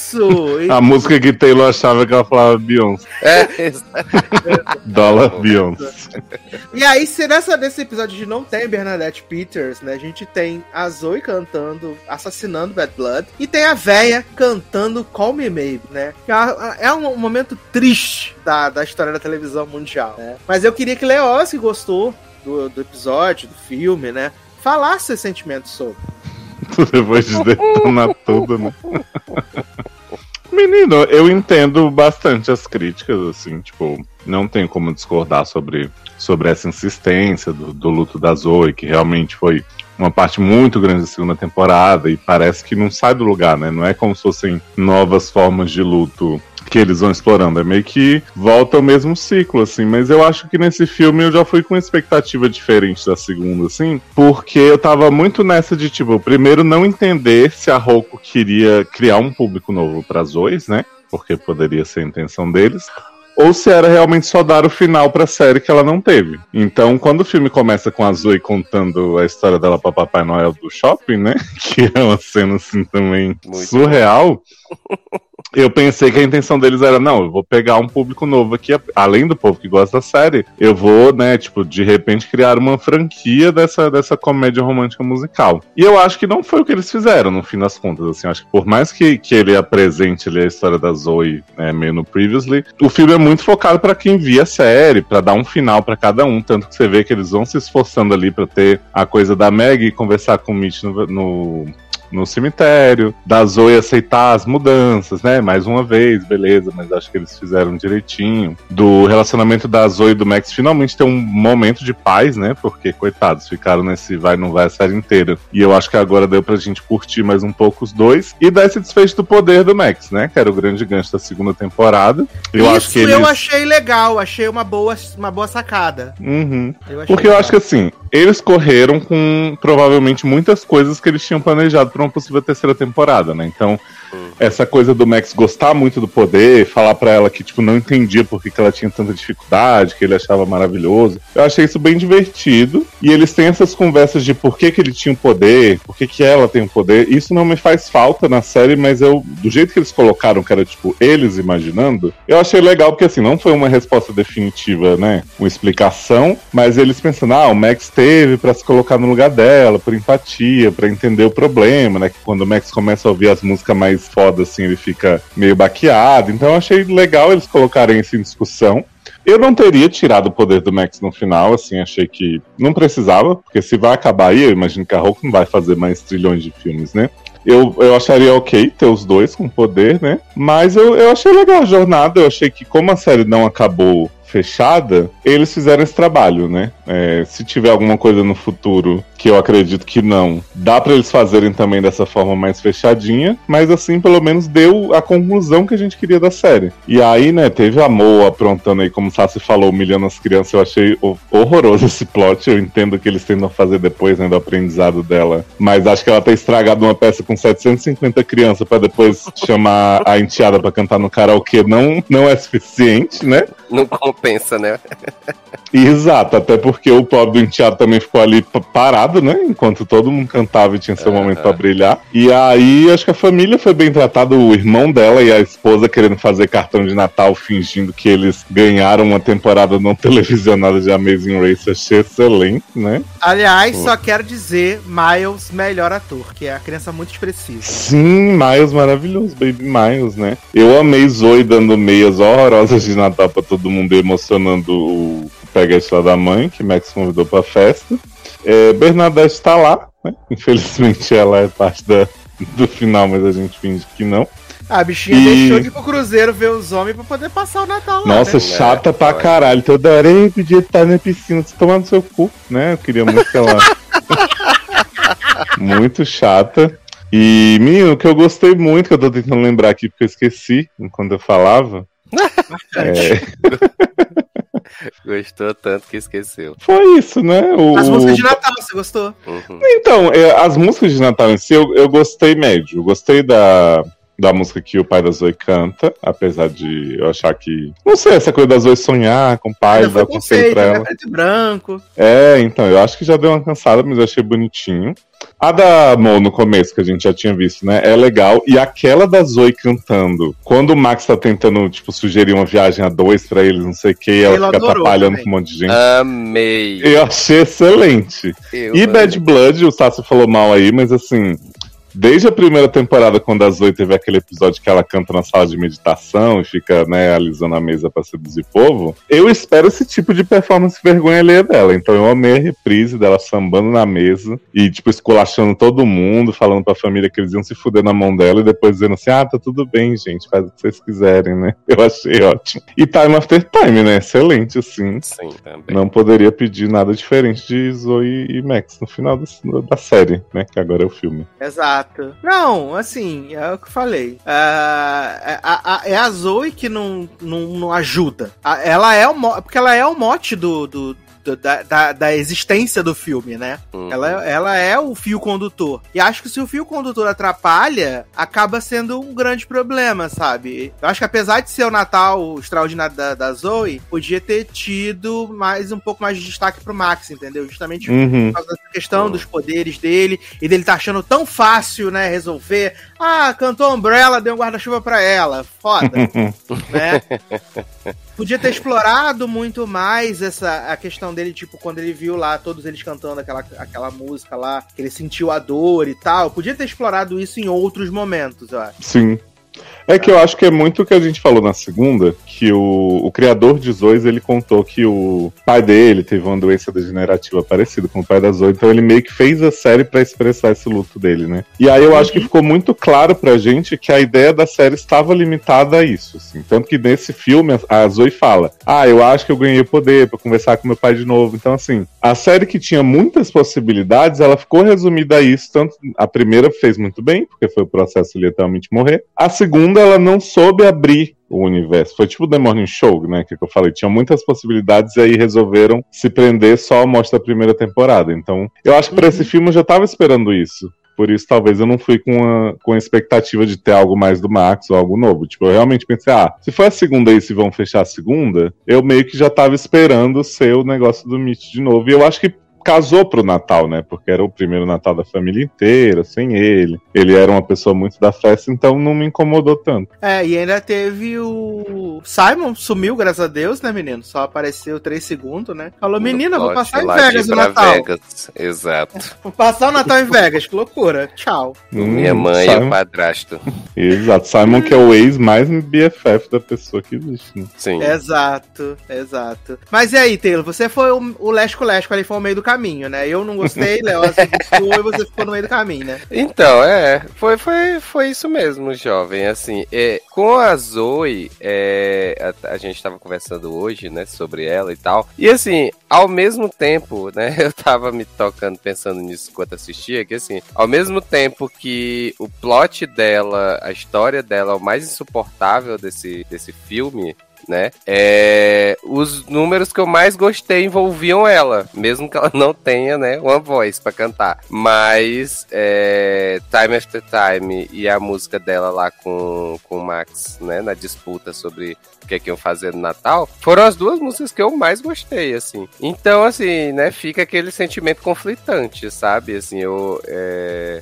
Eu acho que. É porque eu acho que quando a personagem é legal, ela é legal realmente, né? É, você consegue comprar as loucuras dela, assim, as coisas que ela faz, né? Como vocês falaram, aquela primeira cena dela contando a história pro Papai Noel. Cara, aquela cena é muito boa, né? Assim, ela tá naquela, naquela loucura dela, né? Daquelas coisas loucas que ela faz. E isso é bacana. Só que eu acho que quando eles voltam, começaram a voltar na história de, do, do luto e dela querer fazer, não só dela querer repetir tudo que o pai dela fazia, as tradições de Natal, né? Ainda forçar a família a, a, a entrar nessa história, né? Então, assim, achei complicado isso pra assistir. E aí, como tu falou, né? É 1 hora e 40, que na teoria é curto, né? Assim, se a gente pensar em filme de hoje em dia, né? É um filme curto. Só que, assim, como o plot principal era esse, dela ficar batendo nessa tecla por 15 mil anos, né? Não supera a morte do pai, então ficou chato.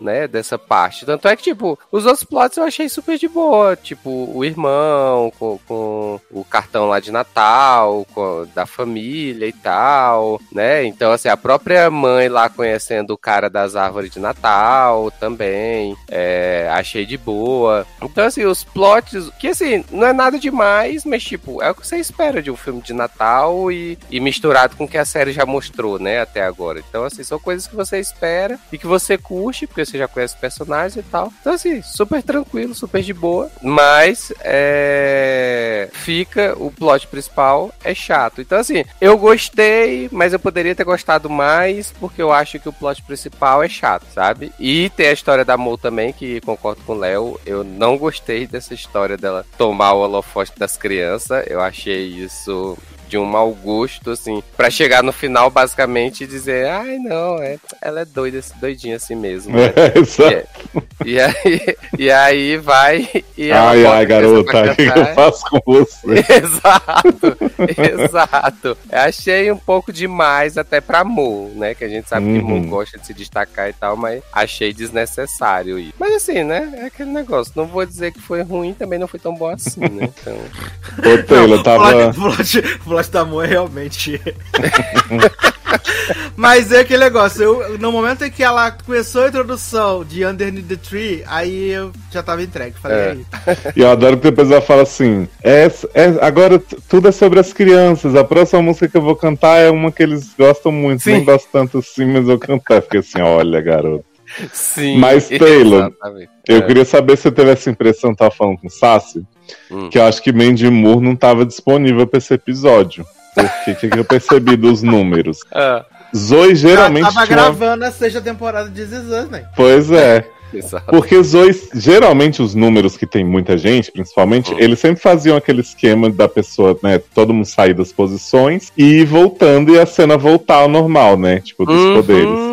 E nesse, sim. nesse filme foi assim, tipo, rolava, tipo, a Zoe tava cantando, aí cortava pro Max olhando. Então, assim, Quando você via, já tava todo mundo de volta do mesmo jeito, sem ter tido o reposicionamento das peças né, Sim, no tabuleiro. exato. Isso eu notei também. Achei estranho também. Assim, e, e o engraçado é porque umas partes tinha isso e umas partes não tinham, né? Uhum. Então, assim, deu a entender que ela só conseguiu participar de parte do filme, né? Não tava Exato. todo. Aí, mas, mas foi estranho, também achei. Foi gravado muito rápido esse filme, né? Eu lembro quando começou a ser gravado, a gente falou, gente, mas Dois vai dias, dar né, tempo. né? Dois dias, né? Olha, Se bobear, foi até ao vivo, né? Que eles fizeram a apresentação. adoro. Igual aqueles musicais da NBC. É. E Laurenzinha, mais uma vez, né? Não pode voltar.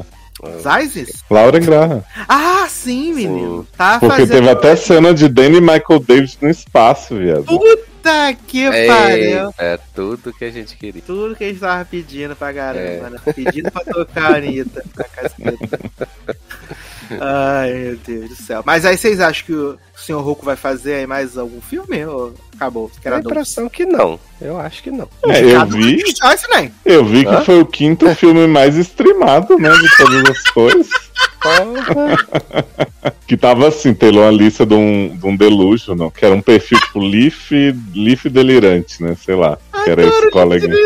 Aí a pessoa postou assim: é, seis meses atrás é, descobrimos que Zoe's Playlist foi cancelada. Hoje foi o quarto filme mais streamado no fim de semana. Aí vem uma lista assim, né, da TV Time, que aí tem os filmes mais streamados: Red Note, Single All the Way, Shang-Chi e Zoes. Aí eu falei assim: não, realmente, com essa lista aí.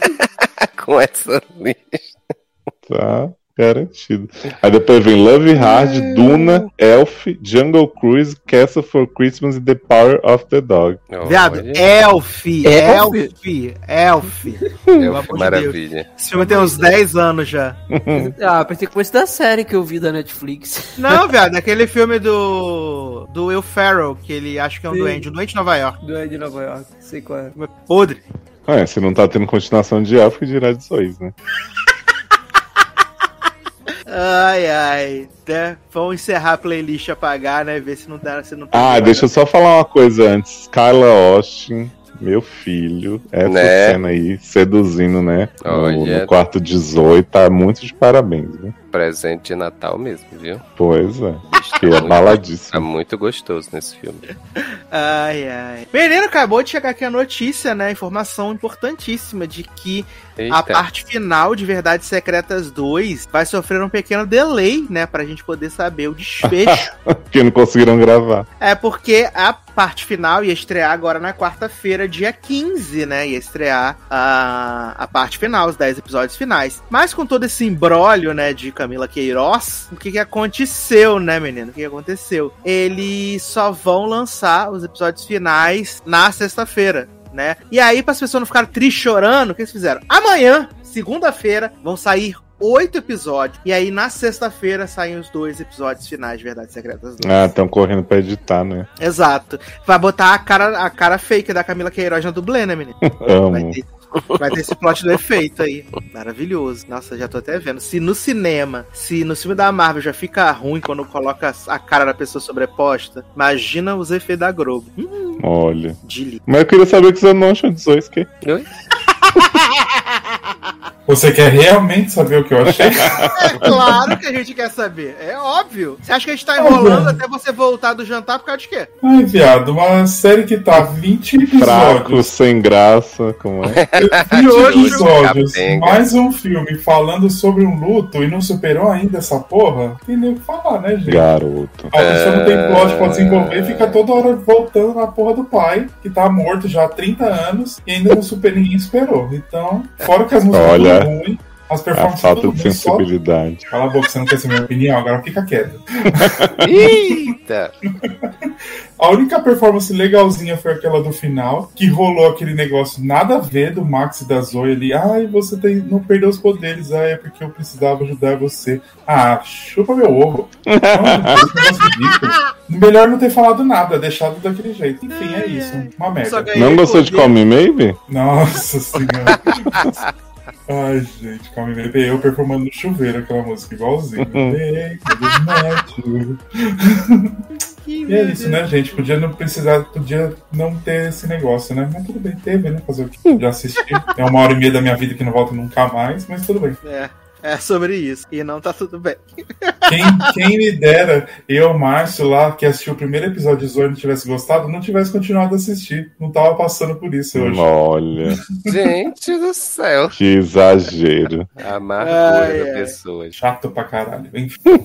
Ah, se perdeu no personagem, a série, né? Uhum. Se perdeu Eu até comprei, eu até ganhei uma rouca depois de Zoe, tanto que eu gostei. Verdade, verdade. Olha aí. Patrocínio. Tá de Né? Rouco me deu aí Ah. Dois meses de DirecTV. Exato. E, e dois e um ano de HBO, né? Um ano de HBO que eu já tenho, não posso cancelar, senão eu perco o preço promocional. Esse aí, não. Perdeu tudo. Mas você vai ter que pagar escutando Come Maybe todo dia e Bad Blood? Claro, né? Bad Blood eu amo. Nossa senhora. Ai, ai. Menino, então, saindo aí dessa cantoria de Natal, né? Vamos falar de espionagem. Porque Alex Rider voltou aí pra sua segunda temporada no Prime Video. Agora todo mundo vai fumar, só deixa Eduardo Leandro. Podem ir, seus recalcados. Voltou pra segunda temporada aí e. Impressionando, né? Surpreendendo o Brasil, porque o Prime Video não é desse tipo, né? Trouxe no mesmo dia que a série estreou no IMDB TV, né? Sim. Ó, Surpreendeu. Porque as próprias séries deles vão estrear depois, né? Tipo aquela série do, do Homem do Crazy X com o sobrinho da, da Betty a Feia, que vai estrear agora dia 17 de dezembro, né? Nos Estados Unidos. E aí no Brasil vai estrear em 11 de fevereiro. Faz sentido nenhum. A série é deles. É que a Alex Rider tem uma preocupação muito grande com spoiler, né, menino? Que a procura por essa série é ser uma coisa de louco. Filha da puta. Ai, gente. Mas Alex voltou aí pra sua segunda temporada com oito episódios, né? Crocantes, deliciosos. Ah, Alex acabou de cumprir ali sua missão em Point Blank, né? No final da temporada passada. Menino, eu Voltou. descobri que eu não lembrava nada da outra Ah, novidade, né? Ai.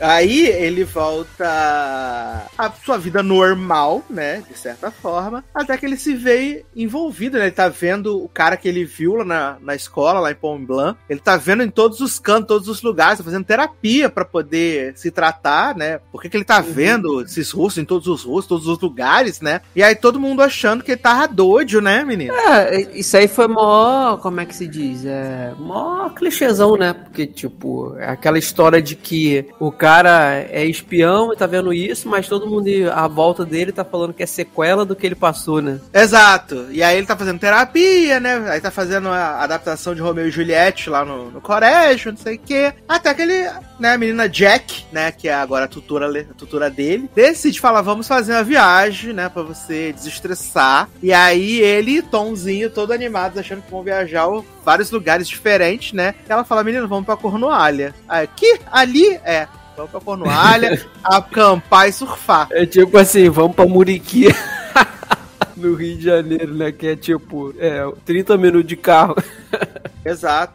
Aí eles vão pra lá, né? E aí, enquanto o Alex tá lá fazendo suas atividades, correndo, surfando, sei que, nanã, e ele um dia tá voltando pra cabana lá com os pãozinhos, e ele vê o homem da, da cicatriz, né? E aí ele vai atrás, sei o que, e acaba esbarrando num jornalista e em sua filha. Aí ele, né, dá uma olhada pra menina, a menina dá uma olhada pra ele, eles meio que, né? Hã? Nossa, eu Negócio assim? chipei tanto pra eles não terminarem juntos. Pra eles não terminarem juntos, né? Não, eu chi- eu chipei tanto pra eles não terminarem juntos. Tipo, eles não terminaram juntos. Ah, não, é, né? Joadinha. Ah, eu Prefiro, chupei. prefiro a, a outra menina com o tom lá. A, Hacker. a, Ke- é Kyla o nome dela? Não lembro. Kira. Kira. E aí, ele, ele, né, vai lá com o pretexto de buscar um pó de café, né, na casa dela. E aí, quando eles estão indo passear, a casa do jornalista explode, ele volta lá, salva eles e tal. E aí aparece né? Começa os pontos a se ligarem. E assim, ah, surge essa nova conspiração, porque o, o pai da menina tava investigando um bilionário, que é dono do jogo mais, né? Jogado, streamado do universo. O LOL, né? É, eu não sei esses negócios do jogo. É Free Fire. É, não, é tipo, é, é tipo o LOL da vida aí que viciou geral quando lançou o primeiro. E aí ele tá fazendo o lançamento, quer fazer o lançamento em oito dias desse segundo, né? Que é uma febre e tal, né? E aí tem toda uma conspiração por trás atrás disso. Uhum. E aí o Alex vai começar a ir atrás, tentar entender o que tá acontecendo. Só que a galera da agência, né? A, a Gillian Anderson genérica e o homem lá, o homem lá, o Blunt, né? Eles acham que o Alex é mais o Blunt do que a Gillian Anderson. Mas, é, mais ele. Ele que é o Ele cético é ali. instável, instável mentalmente, então ele não serve pra ser agente. E eles deixam ele na, na Rua da Amargura. Aí ele E aí vai por decide- conta própria, né? Por conta própria, com a ajuda do Lupin, né? Faz com a ajuda do Lupin lá a princípio. Lupin, né, garoto. faz as pesquisas na internet pra ele, né? Tem tudo no celular dele, aquele celular dele lá tem tudo. Ah, Lupin, caralho, tá muito escroto, cara. Ele Porra. usa boi, né? Igual o Lupin, viado. Eu tô Lupin, porra, Lupin. Aí quando falou do celular, tem tudo aí que eu liguei a pessoa. Ai, ai. E aí ele investiga as coisas tudo, não sei o que, nanã. E aí o Alex vai pra, pra campo, né? E o engraçado é que o Tom sempre falava que queria ser envolvido nas missões, ele acaba sendo realmente Sim. envolvido na missão, né, menino? Porque é, quando o Tom fica jogando muito esse jogo lá o tempo todo, eu falei, cara, esse jogo vai servir pra alguma merda, vai ter alguma coisa desse Aham. jogo. Porque todo esse jogo, todo mundo joga. E aí o Alex resolve se passar pelo jogador número 1 um do ranking, né? O K7. E aí ele entra lá, e é a cena, pra mim, quando ele tá lá no, no, no escritório do cara, pra mim é muito jogos vorazes, assim, que tá com arco, muito Sim. atirando no- nos bichos virtualmente e tal. Eu achei absurda essa, essa cena, porque o cara, o cara eletrocuta o garoto, cara, Várias várias, vezes. vezes. Tipo, ah, isso é realidade. Só que é choque de verdade, bicho. Quem é que vai querer jogar um jogo que machuca de verdade assim? Que loucura, cara. Que Não, loucura. até a cabelo de cunha fica bolado. Ela fala: Menino, o que você tá fazendo? Vai matar Uhum. ele, garoto. Para de ser doido. Assim, né? eu, sou- eu achei muito bizarro, cara, que antes dessa cena aí, tem, a, tem o encontro dele no, naquele galpão com o cara que ele sempre vê, né? E ele tá Sim. avisando pro departamento que tá vendo o cara e o, o, o Blunt fica falando que não, que não, que isso aí é sequela do, do que ele passou e tal. O cara enche, o cara é ótimo em atirar, o cara enche de tiro e não pega nenhum tiro Não nele. pega nenhum no Alex. E depois lá no final do, do- da série, da temporada, o drone também, o cara vem com o drone. Tampando aquele homem não não acerta pega um tiro em nada. Nossa, bicho, eles de costas pro drone correndo e o cara não acertou um, né? Não acerta nada, viado. Ficou esperando derrubar o drone. Ele não acerta nada. E aí ele vai, né, junto com a ajuda do, do Tom, né, da Kira, que é uma personagem Vale lembrar que o. Tom, o Tom, o Tom, assim, ele sempre quis ser envolvido, né, na- nas coisas, e ele é envolvido agora direto porque ele, ele é o único que confia, assim, 100% no, no Alex. Ele não, em momento nenhum, ele, ele... Ah, não, ele o Tom e a Jack, né? A pobre da Jack Ô. que só se fode por causa do Alex. É, o Tom e a Jack, só que a Jack chega num ponto que ela fica meio bolada, porque, tipo, tá afetando o emprego dela, mas o Tom tá sempre ali com ele. E é legal porque o Tom, ele é peça-chave, porque os detalhezinhos que vão encaminhar o Alex pro, pro, pro caminho certo na investigação, é sempre o Tom que descobre, né? Uhum. É, e o Tom é o homem dos gadgets, né? Cola a, câmera no carro, Sim. guia ele pelo GPS, depois ele vai lá fazer um negócio de bicicleta e, e filmando, né? Sim, sim. Ele é o homem da TI antes da Kira chegar, né? Exato. E aí depois a Kira chega pra fazer o bruto do serviço, né? Uhum. Maravilhosa. Ela faz o, o bruto do coisa. Ai, ai. E assim, é, eu achei bacana, né? Achei o começo um pouco demorou pra, né, pegar o ritmo. Acho que os dois episódios, assim, são meio né?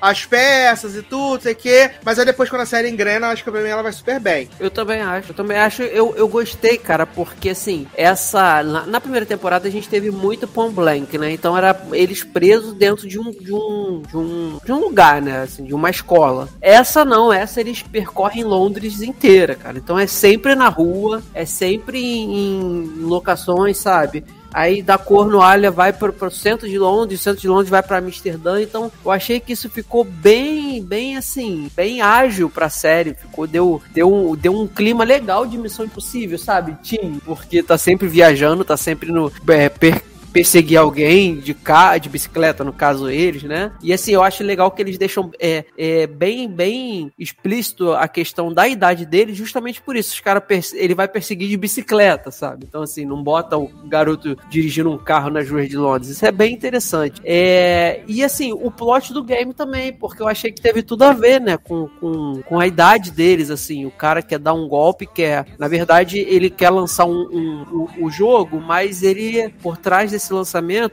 Aliás, esse plano é uma grandíssima bosta, esse Sim. plano. quer, ele quer, ele, ele quer roubar a, a digital da, da presidente dos Estados Ele quer Unidos. roubar, não, ele já roubou, né, Ele viado? rouba, Ele é, tem. já roubou. Que eles são grandes amigos e aí ele vai fingir que é ela pra ordenar soltarem os mísseis, né, que do- dos Estados Unidos em alguns países que são conhecidos como o Triângulo Dourado, que é dos cartéis de tráfico de drogas, né, que é, é Peru, Colômbia e Afeganistão. outro já- é Afeganistão, um negócio assim. E aí mas eu achei interessante, assim, é tudo, é tudo, parece que é tudo muito fácil, né? Mas eu achei interessante porque envolve o plot de game, né, e tal, e eles são adolescentes, então, assim, eu achei que ficou bem, bem, é, é coube legal o plot. Ainda mais quando, entra- quando entra a Kira, porque sem ela ali, que é uma grande hacker, eles não vão conseguir fazer nada, porque é tudo, é tudo código, é tudo programação. Então achei que ficou legal, cara, e eu já quero que, que ela faça parte do time, até porque fica, fica impli- explícito isso, né? Implícito, quer dizer. É, dessa vez eles deixaram bastante gancho pra terceira temporada. Sim, sim. Que eles querem contratar ela pra, pra, pra trabalhar lá na, na- no departamento na parte interna, com, com, com o Lupin, né? Então, assim, pro- pode ser que na próxima temporada eles sejam não ligados ao departamento, mas eles voltem a fazer um trabalho por fora como ele fez na primeira temporada. E aí vai eu ser acho que a terceira Kira. temporada vai ser bem, vai ser bem Alex Rider Origins, né? Que eles meteram esse plot assim, ah, você precisa saber o que você é, você precisa saber Sim, quem você sim. é de verdade. Eu achei isso meio zoado, essa é a verdade. Eu achei meio Não, achei, Nada a achei ver. É. legal, cara. Porque assim, como eu não conheço a história, eu nunca li os livros e tal, inclusive tinha muita gente reclamando que lá nos comentários do banco de séries que não estão seguindo os livros. Bicho, é série, tipo. É, viado, mas tá. Mas o, o criador da série, e que é por acaso o escritor dos livros, falou que a série não ia seguir. Sim, exatamente, é série, é outra mídia, cara. Eu, por exemplo, não li, os- não li os livros, e nem vou ler, nem pretendo ler, e tô super satisfeito com o que estão me apresentando. Então, cara, se você lê os livros e não tá satisfeito porque estão seguindo diferente, você vai ter sempre o livrinho lá pra você ler na, na sua ordem, e a série pra você assistir em outra ordem, cara. Então, assim, eu. Eu gostei do- dos cliffhangers que ficaram, né, pro, pra próxima temporada, não me incomodou. E, cara, assim, gostei bastante, porque Não, não é que tenha me incomodado, é que eu achei nada a ver esse negócio de, ah, você precisa saber quem você é. Tá, pra quê? Não, mas gente? sabe por quê, cara? A gente, de certa forma, precisa saber também. Porque a gente já conhece o Alex na primeira temporada, já ele fazendo super acrobacias na escola, já sendo, tipo, um Não, agente. mas, a- mas a gente sabe que o tio dele treinou ele, desde que ele era criança. É, mas, tipo, tem. a- tu vê que isso é uma parada de família, sabe? Provavelmente o pai dele também era e tal, os pais, né? Então eu acho que vai ser legal. Eu, Mas eu, aí pra fica mim, meio escroto, né? Porque é o pai espião, filho espião, tio espião, cunhado espião. Isso é muito escroto. Que Não, eu acho a- que não. Eu já, eu já reclamei isso em outras séries, em outros filmes. Tipo, a família, todo mundo é espião. Ah, gente, pra quê? Não precisa. Ah, eu acho que não, pra mim, de boa. Até porque, assim, ele é, por causa da família, mas, por exemplo, o Tom não é. Então, o Tom tá entrando nesse mundo agora. A Kira também, sabe? Então, eu acho que pra mim vai dar um dinamismo legal. Ao, ao ponto que um sabe bastante, que é o Alex, os outros estão A começando Kira roubou o telefone do Lupin, né? Pra saber onde, onde pesquisar a Scorpion. Sim, sim, sim, roubou. Então, assim, e outra coisa. matou os a pais dela. A única coisa que eu achei muito bizarro, muito absurdo, cara, assim, foi na no quando sequestram a menina, né? A filha do jornalista, e aí ele se infiltra e eles vão pro avião. Aí ele salva, consegue salvar a menina, né? E a menina do nada levanta como se fosse uma espiã. Não, vamos lá, vamos fazer. Você faz isso, faz isso, eu faço aquilo, e tipo, ela parte Tava pra ação com ele. Tava, tava É. inspirada. Ela parte pra ação com ele como se, tipo, tivesse muita ciência do que ela tava fazendo. Eu fiquei meio assim, eu falei, que? Tipo, e aí no final. adrenalina. A adrenalina É, no final achei que ia rolar um beijinho ela dispensa ele. Ah, meu pai não pode ter emoções, tchau. Foi bom te conhecer, beijo. tadinho, tô- É tadinho. do ela, ela, já, ela já sabe que ele, ela, ele vai fazer ela sofrer, porque espião não tem vida. Pois é. E eu quero ver Tom e Kira, né? Ju- Gostei. Sim. Porque claramente rolou uma parada ali. Primeiro eles se Ah, ó. odiando e depois ela agradecendo já depois que ele salvou a vida dela e tal. Então, assim, gostei. O Tom merece. O Tom é uma pessoa muito legal. Envelheceu 15 anos em 3 dias, né? Sim, na, na verdade ele tem cara já de, tipo, de um inglês de 40 anos, né? Porque tem uma questão. Véi. É. Agora a coisa que eles têm todos em comum é o dente amarelo, né, viado? Todos eles têm o dente amarelo. Menino, dente amarelo, você, se você visse. Amarelo nicotina. Olha, Não, o deles não é nada perto dos dentes das crianças do. Das, dos dois das duas crianças do fio do da série Elfos que eu vi da Netflix, né, de Natal. Tem a menininha nova, tem o irmão, que é mais velho, e tem a menina a- que mora na ilha. Cara, o dente dele é, é amarelo num tom que, tipo. Sabe aquele amarelo que é amarelado de café, que é um amarelo escuro? A criança, com, sei lá, de 10 anos com dente assim, nossa, é desesperador. É muito amarelo. Escovem os dentes, criança. Não adianta mais não. Vai colocar porcelana. Vai ter, é, fazer aquela raspagem lá, né? Porque olha. Vai colocar porcelana. Mas é isso, Alex Rider voltou pra mim, ótima, como foi a primeira temporada. E tem a melhor abertura das séries de TV. Boa noite. Gente, eu pulo porque assim, eu, eu, Eu quero otimizar. Mas a abertura é muito boa, cara, muito boa. Lembra muito Jason Bourne, né, cara? Muito. Eu nunca pulo, porque eu amo essa música desde o primeiro minuto que eu ouvi ela no ano passado. É boa, é boa. Beleza, seguindo aqui no Prime Video, vou dar uma dica pra vocês aí, que estão de casa, né? Que é Harlan, né? Nova comédia aí da criadora de Girl Strip, né? Essa dica é pra Taylor Rocha. Leandro já falou que não quer, que não gosta, que não vai ver, foda-se eu. Eu já Ai, vejo Insecure, lá foi isso que eu vem. falei. Hum, Mas dá uma dica aí pra esse período que a gente vai estar de férias, de recesso, né, menino? hum. Estreou essa comedinha aí na, na, no Prime Video na semana passada, na sexta-feira, né? Ela é do. Você, você gostou do Girl Strip? Da, ou você não, nem assistiu? Ghost? É aquele filme com a Regina Hall, a Queen Latifah, com a Tiffany Ah, Haddish. não, não vi. Não vi esse. É, porque senão dava pra ter uma, uma noção, assim, do, do tipo que é, né? Aham. Ah, mas o que, que se trata Harlem, né? Harlem é um grupo de, de quatro amigas negras, né? Hum. que moram no Harlem de 2021 e cada uma delas tem um, um, um estilo de vida, né? Tem a Camille, que é professora universitária, tem a Andy, que é. Ela, ela sonha em ser cantora, mas na verdade ela dorme no sofá da, da amiga, que é a Queen, que mora. Que é rica, que tem uma, uma boutique, mas que a boutique, na verdade, é sustentada pelos pais dela porque ela não tem dinheiro. E tem a Tai, que é uma mulher lésbica, né? E que criou um, um app, né? de pregação apenas para, para, para pessoas negras, né? E queers. Hum. Então ela consegue o dinheiro e, e notoriedade por causa disso, né? E aí elas são super amigas, né? Elas são amigas há muitos anos, desde antes da faculdade. E a vida delas se cruza, né? Ali a todo momento. E é tipo. eu não acho que eu posso dizer que é tipo meio Sex and the City, porque eu acho, acho zoado, assim, sabe? Uhum. Mas é. Mas é uma série muito de, do relacionamento dessas amigas, das coisas que elas estão passando nesse momento, né? Ah, no caso, a, a, a, a principal, entre aspas, né? Que é a Camille, ela tava. Ela estava como professora adjunta, em vias de ser promovida a professora fixa, né? Na, numa Hum. universidade prestigiada e tal. E aí acaba que a mentora dela é suspensa, e aí vem pro lugar dela Whoop Goldberg. Foi um susto pra mim Eita.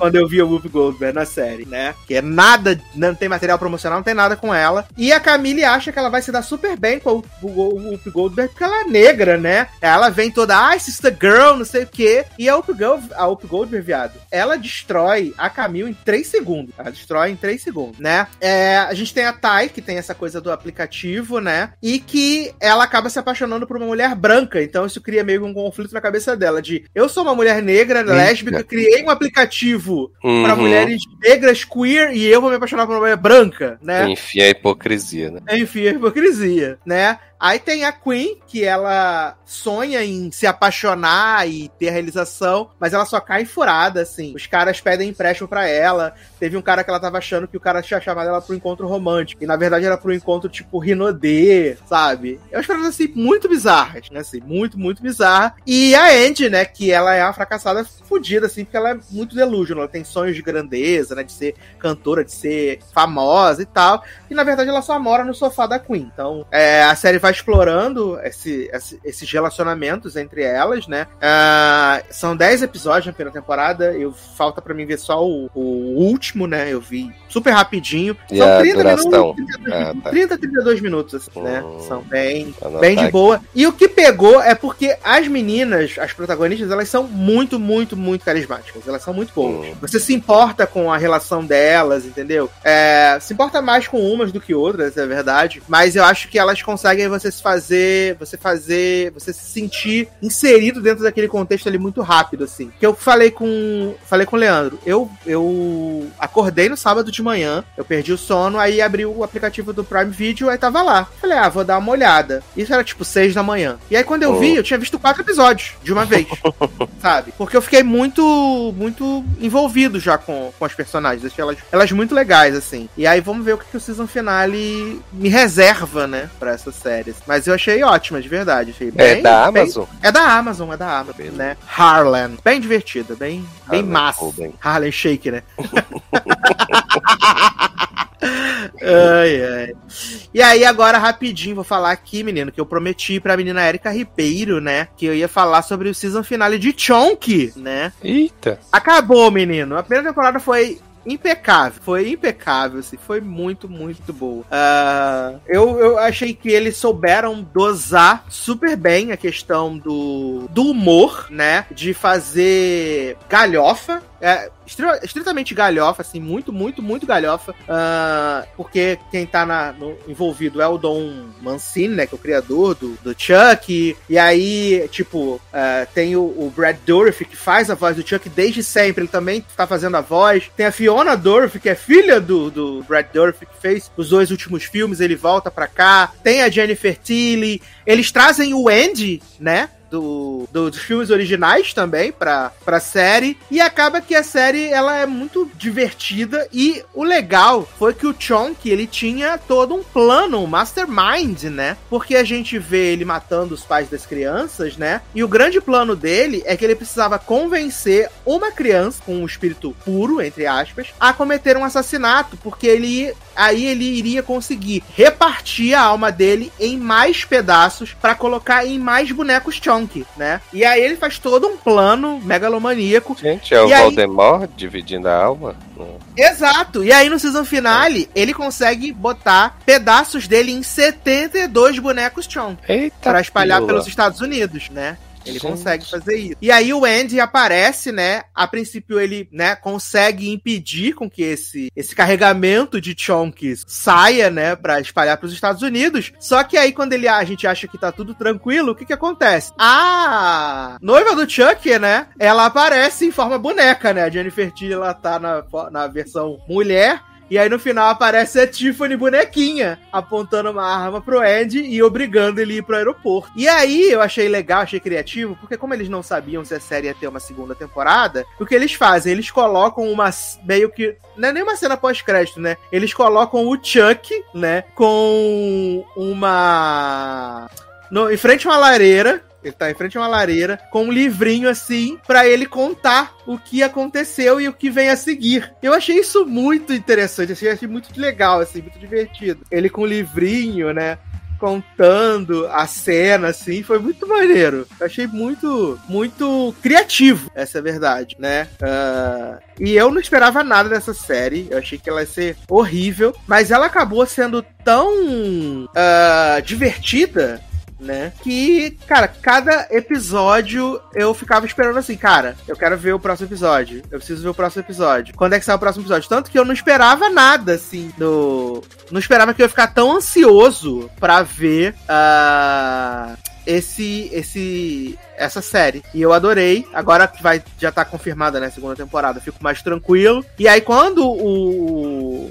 Star Plus terminar de colocar os episódios, né? Que ele tá meio atrasado. Eu quero. Eu vou rever de novo. Eu achei muito sensacional, de verdade. Achei muito massa. que Eu não esperava. Eu tô até procurando na cena aqui se tem a cena do Chuck sentadinho na. na.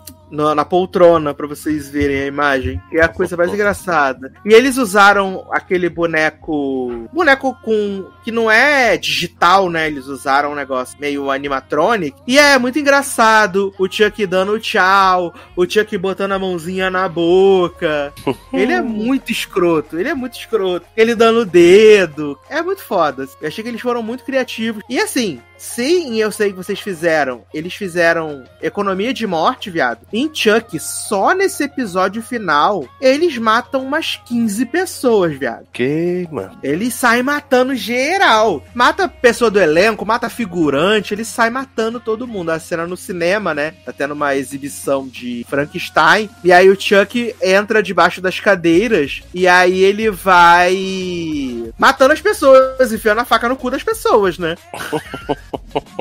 Literalmente enfiando a faca no cu das pessoas. E, e aí ele vai matando as pessoas. Eu achei muito legal, gente. Eu fiquei assim. Uh, mesmerizado, assim. Fiquei feliz, né? Uh, vale dizer que Jake ficou com Devon, né? Agora assumiram o namoro, né? Coisa mais fofa do mundo. E não lembro se Taylor assistiu o, o começo. Assistiu, não assistiu o começo, Taylor? O primeiro. Sério? É, a, a criança que o Chonk corrompe é o Junior, né? Que ele era meio revoltadinho, mas bonzinho, mas o, ele acaba corrompendo o Junior e o Junior mata o pai dele a bonecadas. Oi? Aham, ele bate com o Chonk no pai até o pai Meu morrer. Deus. Como assim? sim? Ele mata a bonecadas. É bizarro. Sim, eu fico, falei, gente, como assim? Mas eu achei criativo. Fiquei, fiquei satisfeito, né? Acho que isso é o mais legal, quando a gente é assim e, e fica satisfeito com o que está assistindo. Né? Que aí não. É, quer ver? Até achei aqui. Vou mostrar pra você como é, é poucos segundos, né? Não vai dar, na- vai dar ruim, não. Vou botar sem áudio mesmo, né? Sucesso demais. E eu fiquei bem feliz, gente. Que ele vai matando o pai e vão salvar com bonecadas, né, viado? Lá. Menino Junior. E é o Chonkzinho na mão dele, né? E ele achando o máximo. Ele. Ah! Curtindo pra caralho o Ah. Chonk, né? Tô... E muito, muito legal. Essa série foi uma surpresa gratíssima. Aliás, já que eu falei de Star Plus, né, menino? Love Victor Season 2 chegou aí, finalmente, ao Star Plus. Sim. Né? E aí já dá pra assistir agora, quem quiser assistir, né? Menos a não que odeia Love Victor. Né? E tá de graça, né? Nesse final de semana. Não nesse sou domingo. obrigado. é, no caso, acho que hoje é o último dia, né? Hoje é o último que dia. é o último dia. Domingo. Star Plus de graça aí. Dá tempo Mas, menino, menino, já que tá falando de Star Plus, né? Vamos falar de produção nacional de Star Plus, né? Que prometeu, prometeu, não cumpriu nada, né? que é a Insânia, né? Primeira produção original nacional do Senhor Star Plus. né? Então, Protagonizada por. Eu não sei o que fala Carol Moreira, mas é Carol Castro. A guerreira não, rapaz. Ai, ai. Carol Castro, né? E Rafaela Mandelli, né, viado? Rafaela Mandelli com side cut. Direta de malhação. Ai, maravilhoso. E a sinopse é muito simples, né, menino? É, a Carol Castro, ela é, o nome dela é Paula, né? Ela é uma investigadora forense, né? E ela tá tendo alguns problemas de depressão e tal, não sei o quê. Tendo alguns sonhos muito loucos com a filha dela. E ela vai participar de uma investigação, né? De um cara que tá, tipo, é, cortando as pessoas e tal. E aí eles identificam que é canibalismo, né? Que o cônsul da Espanha está cometendo canibalismo. O cônsul da Sim. Espanha. Aham. E aí, no meio que ela tá lá nessa, fazendo essa investigação, ela recebe a ligação de que a filha dela pereceu. E aí, essa mulher vai pra lá e começa a gritar, se rasga inteira, né? E aí, de repente, ela acorda, tá na clínicazinha psiquiátrica. E aí, eles falam assim: menina, você atacou os polícia tudo, tu gritou, tu deu tiro pro alto, foi um inferno. E aí, mesmo sem o seu consentimento, sem nada, a gente vai manter você aqui, tá, amore? Sem visita, sem direito a nada. Nada suspeito, né, gata? E aí, Rafa Mandela aparece, né? e Fala, menina, tu sumiu, te internaram, a gente nem sabia, né? Tu sabia de nada, que loucura. Mas vou te tirar daqui. E assim, Hum. eu odiei cada segundo desse piloto. É de longe uma das piores coisas mais feitas. Eu, eu falo bastante isso, mas é porque são coisas que precisam ser ditas. É muito ruim. A ideia poderia até ser legal, meio American Horror Story, mas as atuações, o texto é de uma pobreza. É tão ruim, tão ruim, tão ruim, tão ruim. E aí eu fui assistir os minutos final, né, Nen, do, do Eita. décimo episódio, né? do décimo episódio, do É. oitavo episódio, do último episódio, né? É. E eu vi que Carol Castro ficou um ano internada no hospício, né? E aí no final da temporada, ela ainda tá internada no hospício. Mas, gente. Ainda tá internada no hospício. Rafaela Mandelli falando que vai tirá-la de lá ainda. Oxi, E aí, vai a mulher entregar, entre- entregar as frutas pra ela e é a filha dela, viado. É a filha da Carol Castro. Ah, mas isso E aí- eu imaginei que, que ela ia estar viva. né? E aí, parece que ela tem uns surtos lá durante a temporada, né? Mata as pessoas. Mas eu Hum. achei esse piloto tão ruim que eu não tive a menor vontade, falei, de, de assistir mais nenhum segundo. É muito ruim, de verdade. Menina, assim, não achei de todo ruim, não. Eu só. É porque eu. eu... Não sei, assim, se o fato da gente assistir muita produção internacional, quando a gente assiste nacional, eu fico na dúvida se o problema é porque o texto e o diálogo são ruins ou se é os atores que não conseguem, assim, dar um tom diferente pro, pro, pro que eles E estão ela fazendo, fala, né? tu fala assim, tá atuando, né? Tá atuando pra caralho. É, exato. Não é porque, natural. tipo, a, a própria Rafaela Mandelli, gente, meu Deus do céu. Nossa, olha, é- ela nesse, pa- nesse papel de, de, de- Acho que era legista, né? Uma coisa assim. Também. E aí, tipo, de cinco falas que ela fala no primeiro episódio, três é que é, que é, que é. Que as pessoas chamando ela, ela só sabe falar isso, que é. E eu digo, gente, aí, tipo assim, mas a- Carol Castro, eu achei ainda ela menos piorzinha, né? De todos estava ali. Porque era basicamente, no primeiro episódio, foi o único que eu vi, né? Era basicamente ela, a Rafaela e o Pedro Pascal genérico, né? Que é o que tá lá. Pedro Pascal genérico, que maravilhoso. E aí, tipo, mas e a história, eu, eu fiquei assim, porque o primeiro episódio, como tem aquela cena lá de canibalismo e tudo, né? O, o, o cônsul da Espanha até morde o dedo do repórter lá, né? Na hora da, da entrevista, na hora que ele tá chegando lá e tal. E eu achei, me veio um clima meio Bom Dia Verônica, sabe? Assim, tipo, é, ter umas cenas pesadas e tal, que eu não sei se isso se desenrolou na temporada, assim, né? Mas, mas eu fiquei interessado mais pelo mistério lá do homem, que apareceu lá no bar que a filha dela tava, né? Aham. Que, que O homem da capa preta, né?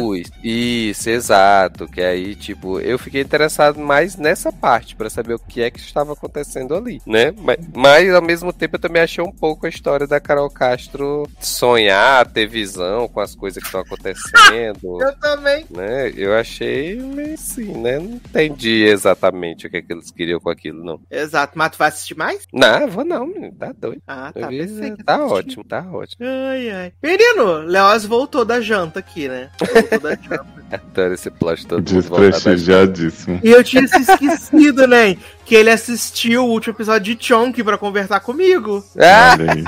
Então o que a gente vai fazer? A gente vai voltar a falar de Chonk de novo, pra saber as percepções de Leoz que assistiu o piloto e o season finale. Menina, assisti dois episódios da season final e li os resumos na Wikipédia. Tô sabendo tudo. Adoro!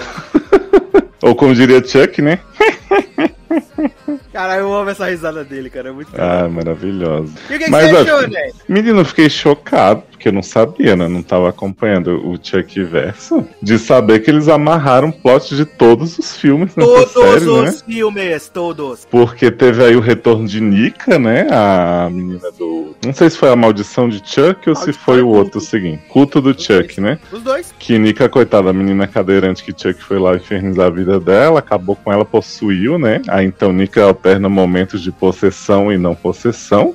E aí Tiffany corta os braços e as pernas de Nika pra poder garantir que ela não vai machucar ela quando o Chuck voltar pro corpo, né? Achei assim, de muito bom gosto, só que não. Eu, eu achei que, eu achei que só tinha arrancado as pernas dela, porque ela fica, ela fica de pé quando tá possuída pelo Chuck, né? Mas Sim. aí quando eu vi que a, a, a Tiffany arrancou os braços e as pernas, eu fiquei, eu achei um pouco. Pois é, menina, achei excessivo, né? Tudo que é, que é demais é excesso, né? Pelo bem sabe. e aí eles, eles botaram o retorno de Andy aí, né? Sempre garantindo o sustento desse ator que, né, Só praticamente fez só fez isso a vida inteira. Brinquedo assassino e Chuck, e culto de Chuck e tudo. Então, Andy caçador aí com sua irmã burra pra caralho, que fica caindo nas armadilhas tudo, dando droga pras crianças dormir. Não entendia a função dessa mulher. E a gente teve belíssimos flashbacks de Chuck sendo traído por Tiffany, né? No, no, antes do primeiro filme, quando, quando Charles Ray foi, foi perseguido pela polícia. Flashbacks do, do cúmplice lá de Charles, que, que ele né, busca vingança no primeiro Chuck, achei realmente muito bem amarrado. Não sei se tudo faz sentido com os filmes, não, vamos ter que rever, né? Que Aham. saber. Mas gostei muito e fiquei impressionado que tivemos a redenção de menina Alex aí, né? Grande beat maior grande série. heroína! Pois é, no fim Lex virou trisal aí com o menino Devon e como é que é o outro? Jake, Jake, Jake. Wheeler. E tivemos a, a segunda evilização de Devon Sawa, né?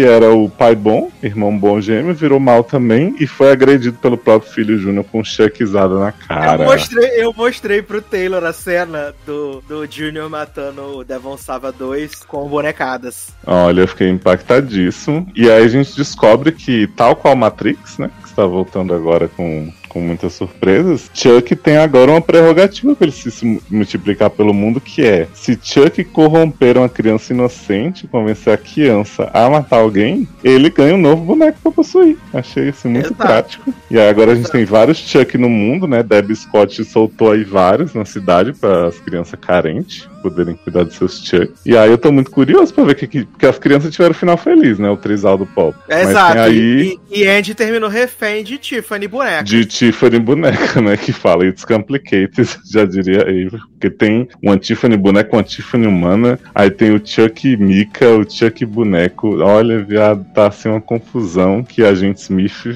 ficaria chocado passado. Eu, eu falei com o Taylor que eu amei o, o- a cena final depois lá dos meninos em frente aos túmulos, que o Chuck com um roupãozinho sentado em frente à lareira, contando, Sim, o contando, passo né? passo. Fez assassina de Eu Sei Que Vocês Fizeram no Verão Passado, dando recap. Mas o muito melhor, né? Sim. E, Viado, ele contou o número de mortes, foi muito foda. Hum. Ele contou o número de mortes. Por categoria, né? 59, né? 59 mortes, né? Sim. Só o gato que ele não conta como morreu. Exato, e ele fala que não ia contar porque os patrocinadores poderiam não gostar. Sim. Eu gosto muito também da cena dos Chuck perguntando qual é o limite do humor, né? Tipo, a partir de que idade pode matar as crianças, se bebê é até 5 anos não é. Se Achei gêmeos pode, se gêmeos tá liberado. Pois é. Ah, gostei, gostei muito da temporada inteira, né, que eu vi aí.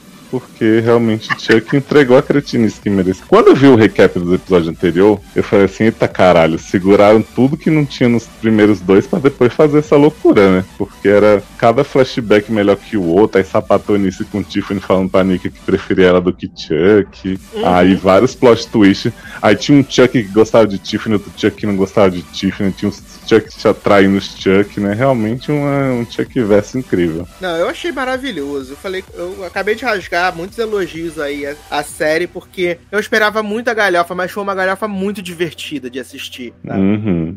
E não Então, teve Glenn, né? Não teve. Tava esperando né, a participação de Glenn slash Glenda, né? Filho queer. Filha queer de Chuck. Vai vir na segunda temporada. Ai, tomara. Às vezes o ator não quis voltar, né? E a atore.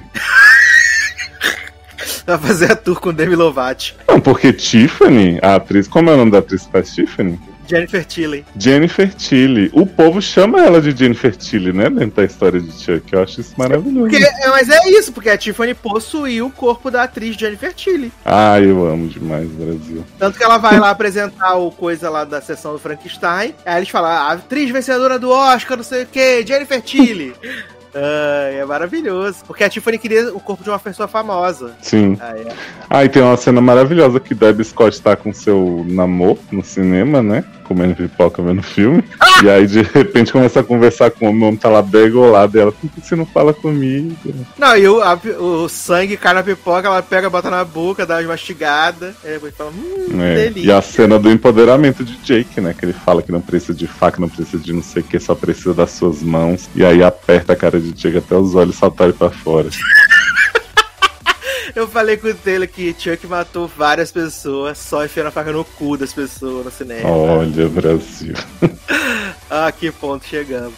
Mas Ai, eu fiquei ai. na dúvida se afinal nós não temos mais o original Chuck, né? Eu acho que a gente não tem mais o. A gente tem o original Chuck ainda. Ah, não, morreu agora. É porque eles Foi que matam na casa do matou. né? Isso. É, mas a essência, né, tá ali, né? Sim. A essência. É tá porque, ali. é porque a gente tem que pensar que os Chucks de agora, né? Esses bonecos aí que Dev Scott soltou no mundo, eles não têm as memórias de tudo que o nosso Chuck viveu. Não, e só quem viveu sabe. Pois é, Gabi. Então, né? Na verdade, é uma série sobre, sobre Westworld, né? É aquela versão de Chuck que morreu. Agora, Dolores. A não ser que quando um Chonk morra, carrega automaticamente nos outros Chonks. Hum, aí é too much, né? Acho que não vão por esse caminho. Vai ser uma coisa mais simples, né? Agora que vai ter o Chuck pelo É. mundo, Chuck verso, né? Não que a série não invente regra do cu toda hora, quando ela quer, né? É bom que agora eles podem fazer uma temporada em cada país, né? Uma temporada no Japão, uma temporada na Espanha. Ai, podia ser antologia. Cada episódio, um Chuck aprontando no lugar. Também acho que seria No uma fim, maravilha. reúne todos. Exato, seria incrível. Você acha que as crianças voltam? Acho que não. Porque eu entendi que tinha encerrado, né? Acho que encerrou o arco deles, até porque, tipo, tecnicamente eles acharam que o Andy tinha vencido e ia desaparecer com os good guys, né? Mas Sim. aí, como a, a Tiffany. A Tiffany sequestrou ele, eles estavam indo em direção ao aeroporto, acho que acabou. Ai, vamos esperar aí o Amazing Race de Chuck. Várias duplas de Chuck competindo. Ai, maravilhoso. Mas, Leózio, eu queria perguntar um Hum. negócio pra você, né? Porque você se submeteu a, a uma tortura né, sensorial, você assistiu o novo Resident Evil, né? Com o Caio Scodelário, né? Menino, você mal perde por esperar o plot Eu ouvi sobre esse dizer- assunto. Eu ouvi dizer que quem não conhece os jogos não vai entender nada desse filme, porque eles não explicam porra nenhuma. Ah, é? Eu achei o contrário. Ah, é? É porque assim, eu, eu não sou Resident Eviler, né? Não, não conheço assim a mitologia. Eu sei que tem seis filmes que o sexto eles cancelavam sessão na porta do cinema quando as pessoas estavam indo ver, né? Um sucesso. Mila Djokovic prestigiada. E aí fui ver esse, né? Resident Evil, onde o mal mora. Que nem sei. One Welcome Direction, to né? Raccoon City, né? E aí soube que é um reboot, né? Que Henrique é Eviler, então ele me contou mais ou menos como Sim, é era. reboot. E aí eu gostei muito, menino. Achei um filme de zumbi bem, bem hum, direto ao ponto, assim, tipo Maze Runner 2. Como assim? Porque, é, é tipo assim, um filme. Porque qual que é a história de- desse filme, né? Pelo menos. A gente tem essa cidade aí do Raccoon, né? Que, que é onde a né? merda toda começou, exato. E a gente tem dois irmãos, que é Caia, erva danada, né? Escodelário aí, grande mineira, que fala português com sotaque maravilhoso. E o delicioso Rob Amel, seu irmão, né? Meu irmão? Seu irmão, você não sabia? Gente. Aí o que acontece? Esses dois foram criados no orfanato por aquele homem de American Horror Story, Neil McDonough, sabe? Adoro. Exato. presidente. Neil, Neil McDonough fazia experiência nas crianças tudo do orfanato. Então tem vários episódios. É, não sei se era ET, era, era o- o- os vírus, né? Do- dos É bichos eu lá. tava linkando com o American Horror Story. Eu sei. E aí tem vários personagens icônicos de jogos que eu não sei quais são. É, tipo, tem uma mulher meio zumbi, meio criança, que foi feita experimento não sei o que e tal.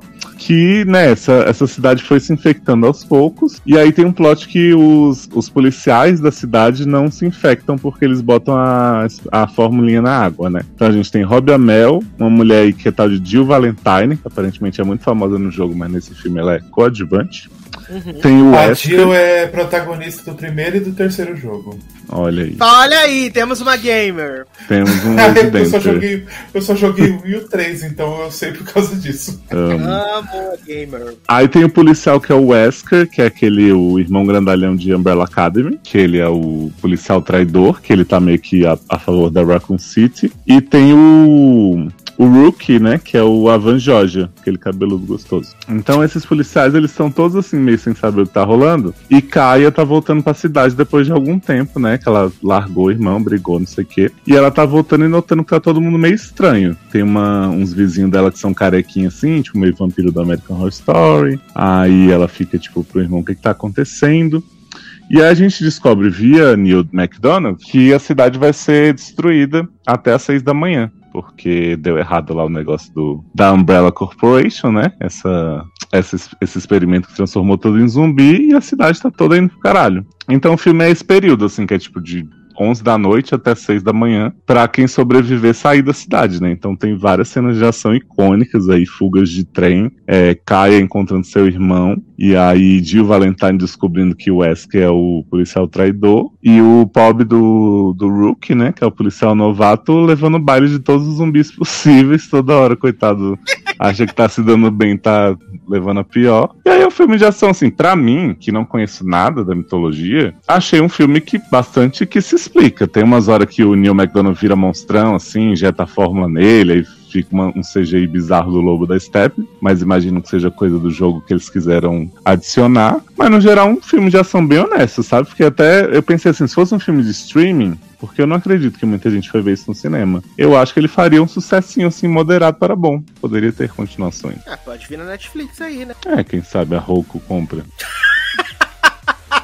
Ai, Roku, grande salvadora do mundo agora, né? Sim. Mas eu, eu recomendo bastante, assim, achei bons atores, né? Atores aí aclamados do mundo das séries. É, bichos também muito, muito talentosos. Tem vários Demogorgon. Quem? O CGI. Então, eu acho que ele começa bem. É, com relação às pessoas, assim, que são mais maquiagem e tal, e tem uns monstrinhos no começo mais comedido. E mais pro final, eu acho que eles piram muito, assim, pra fazer igual o jogo, pra fazer um negócio muito grandioso e dar uma vergonhinha, assim. Mas nada que quem vê filme do sci-fi, né, nunca passou antes. É, tem essa barra, né? Mas é, pra mim, eu veria uma série de- desse, desse universo, assim, de boas. Mas série live action, porque série de desenho vai ter na Netflix, né, Ney? Ah, é? Não sabia. Animation. Vai ter Animation Society. Eu veria com esses personagens mesmo. Kaia tá muito bem, né? Apesar de não falar português. Rob Anel sempre acrescenta. Jill Valentine, grande figurante protagonista aí, tá bem também. E Avan Jorge é delicioso, gente, como policial novato trapalhão. Policial novato, trapalha. É. Avan Jorge, Taylor deve lembrar da, da grande série Apoca Now Apocalypse, né? Que ele era o mocinho viado. Ah, também, eu também vi essa série, velho. Olha aí. Também vi essa série. Jamais Incrível. esqueci a cena dele de Tyler Posey, né? Batendo no- Exatamente, se fazendo frente Ah. na rua.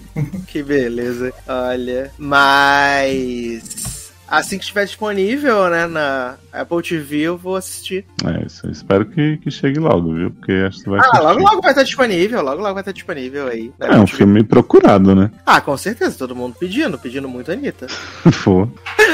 Ai, ai. Mas uma coisa que também tá todo mundo muito pedindo, né? É o novo filme da Netflix aí, que corre na boca miúda, que vai ser a grande aposta da Netflix para o Oscars 2022. Eita, Nino da Breve? É, falando que vai ser a grande aposta aí, que o Oscar de melhor filme vai ficar entre ele e entre Belfast, né? Que Leandro vai odiar já, porque ele é um filme preto e branco. né? Mas. Ah, mas o trauma do preto e branco é com Darlan, né? Não, o Leandro não gosta de filme preto e branco também, não. Ah, é? É, eu não gosto, não. Gatilhos. Gatilhos pesadíssimos, né? Não gosto de Roma. Também, né? Só filme ruim. É, vamos falar então de Ataque dos Cães, né? The Power of the Dog, né? O filme aí aclamadíssimo, né? Pela população. Ah, dirigido pela Jenny Campion, né? Que ganhou um Oscar por O Piano, lá em 1993, né? Aquele filme que deu até o Oscar pra. Acho que foi pra Ana Peck? É, foi pra Ana Peck, viado. De Sim. atriz coadjuvante, e ela era uma criança ainda. Uhum. Menina, eu vi o piano porque a gente tinha aquela coleção que era o Globo Filmes, aí vinha os filmes Razão e Sensibilidade, umas bostas assim. Eita. Aí uma, uma das fitas era o piano. Aí foi quando eu assisti. Hum. Achei chatíssimo na época, né? Achei chatíssimo na época, mas é sobre isso, né? E aí todo mundo fala que essa diretora é incrível, sensacional, maravilhosa, que ela foi a primeira diretora mulher indicada ao Oscar, uns negócios assim, né? Uhum. E corre na boca miúda aí que esse filme foge da- dos padrões do gênero faroeste e dá uma aula de construção de personagens, tá? Sim, também ouvi essas conversas. E aí do que que se trata, né, menina, esse filme? Esse filme é baseado num livro, né? Dois E cowboys aí- viado, né? Ai, ai. Eu não sabia nem que estava sendo necessário aula sobre faroeste. Não sabia que era um assunto de grande interesse. Tá todo mundo muito preocupado, porra. Sim, Porra. todo mundo pedindo a Anitta. Exato. E aí, menino, o que acontece? É um livro baseado, né, no, no homônimo, né? Ele se passa em 1925, né, em Montana. E a gente conhece esses dois irmãos, né? O Phil e o George. O Uhum. Phil é Benedito, né? E George é Fat Damon. Fat Damon. Eles são é, fazendeiros, né? né, tiveram que assumir os negócios da família, né? Os pais estão vivos, mas não moram, não cuidam do rancho, não moram lá. Hum. E eles, tipo, eles têm uma relação que aparentemente. ah, o Phil gosta bastante do George, apesar de não saber como demonstrar isso. Ele demonstra de uma forma bem escrota, né? Chamando de Hum. gordo, daí, daí pra baixo. E é, esse relacionamento deles fica mais estranho ainda quando o George, because no reasons, se apaixona por Kirsten Dunst, né? Sim. se apaixona por Kirsten Dunst, se casa com ela, because no reasons também, e leva ela pra morar lá na fazenda, né? Na fazenda. E Junto Kirsten o Dunst filho, né? tem um filho, né? Que é Peter, né? Uhum. E Peter, ele é um menino diferente, né?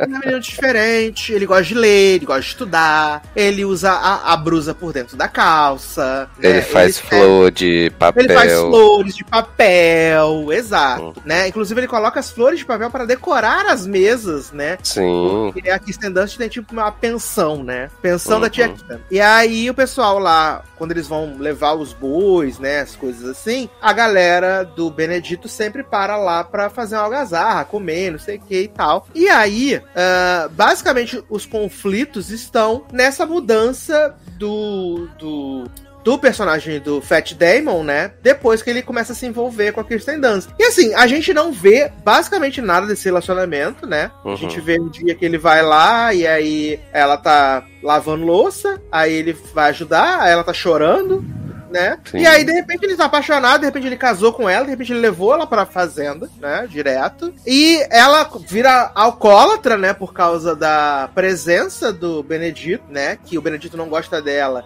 Então ele fica dando umas olhadas de rabo de olho pra ela. Ela tá lá tocando piano. Ele fica tocando banjo, né? Uhum. E é- é- ela tem meio que medo dele, assim. Ela, ela trata ele, ele trata ela super fria também, não sei o quê. É, né? Porque, é, porque ele é um escroto também, né? Boa parte Não, ele é um escroto, exato. então. Aí, Aí Fat Damon decide que vai chamar o governador, que vai chamar a puta que o pariu pra levar pra jantar lá pra conhecer Kirsten. E aí compra um piano pra ela. Ela fala, viado, não sei tocar piano. Ele fala, você sabe sim, menina. Eu vi você tocar piano pra caralho. Ela falou, mas eu sei umas músicas. Ele fala assim, mas ela ela, tocou parabéns, né? E ele tá querendo que ela. Exato. Nona sinfonia, né? Quando o governador chega lá, ela fala assim: menino, tocou nas maiores orquestras do mundo, a maior pianista que, Bahia, que esse Brasil já viu. E aí ele fala assim: toca ali, menino. Aí todo mundo bota as cadeiras pra tocar e ela, play, play. Ih, gente, errei.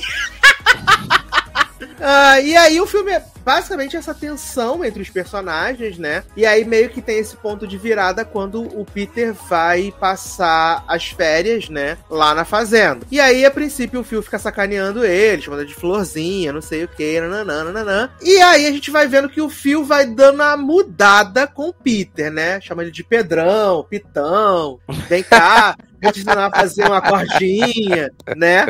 E aí, nisso tem umas cenas muito, né, sensacionais de Benedito, Benedito Cumberbatch passando lama no corpo, assim, todo pelado, passando lama no sim, corpo. sim. Porque Depois ele tem, ele rio. tem esse refúgio lá, né? Onde ele toma banho. Exato. Os homens estão tudo lá na outra parte, ele vai pro cantinho Sim. dele lá pra poder fazer o banho de lama dele, né, menino? Uhum. Faz o banho de lama. E aí, Peter descobre que no caminho desse refúgio de Emaús aí de Benedito, Benedito tem umas revistas de fisiculturismo, né, guardadas. E aí os fisiculturistas estão tudo pelados, tudo com as rolas de fora, né. Falei, hum, menino, Benedito viadão, olha que loucura. Viadão e tá como sedento no novinho, né, sedento no Twink. Uhum. E aí, a partir daí, toda a cena de pega aqui na minha cordinha, vamos fazer uma cordinha.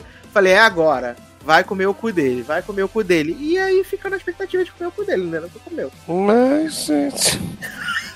E aí eu tava achando muito estranho, né? Que ele, em algum momento eles jogam o papo do Anthrax lá que tá tendo, né? Eu falei, mas gente, Uhum. não é Casa Branca, presidente, a Situation, Jack Bauer, né? E aí a gente vê que o menino Peter, né, tá estudando medicina. Aliás, a, a mulher ficou passada, chocada que ele pegou o coelhinho pra abrir o coelhinho e matar. Viado, mas até eu fiquei, porque numa cena ele tava lá levando o coelhinho super fofo pra mãe dele. Aí no outro ele foi e abriu esse, esse coelho. Assistiu Yellow animal. Jackets no tempo. Né?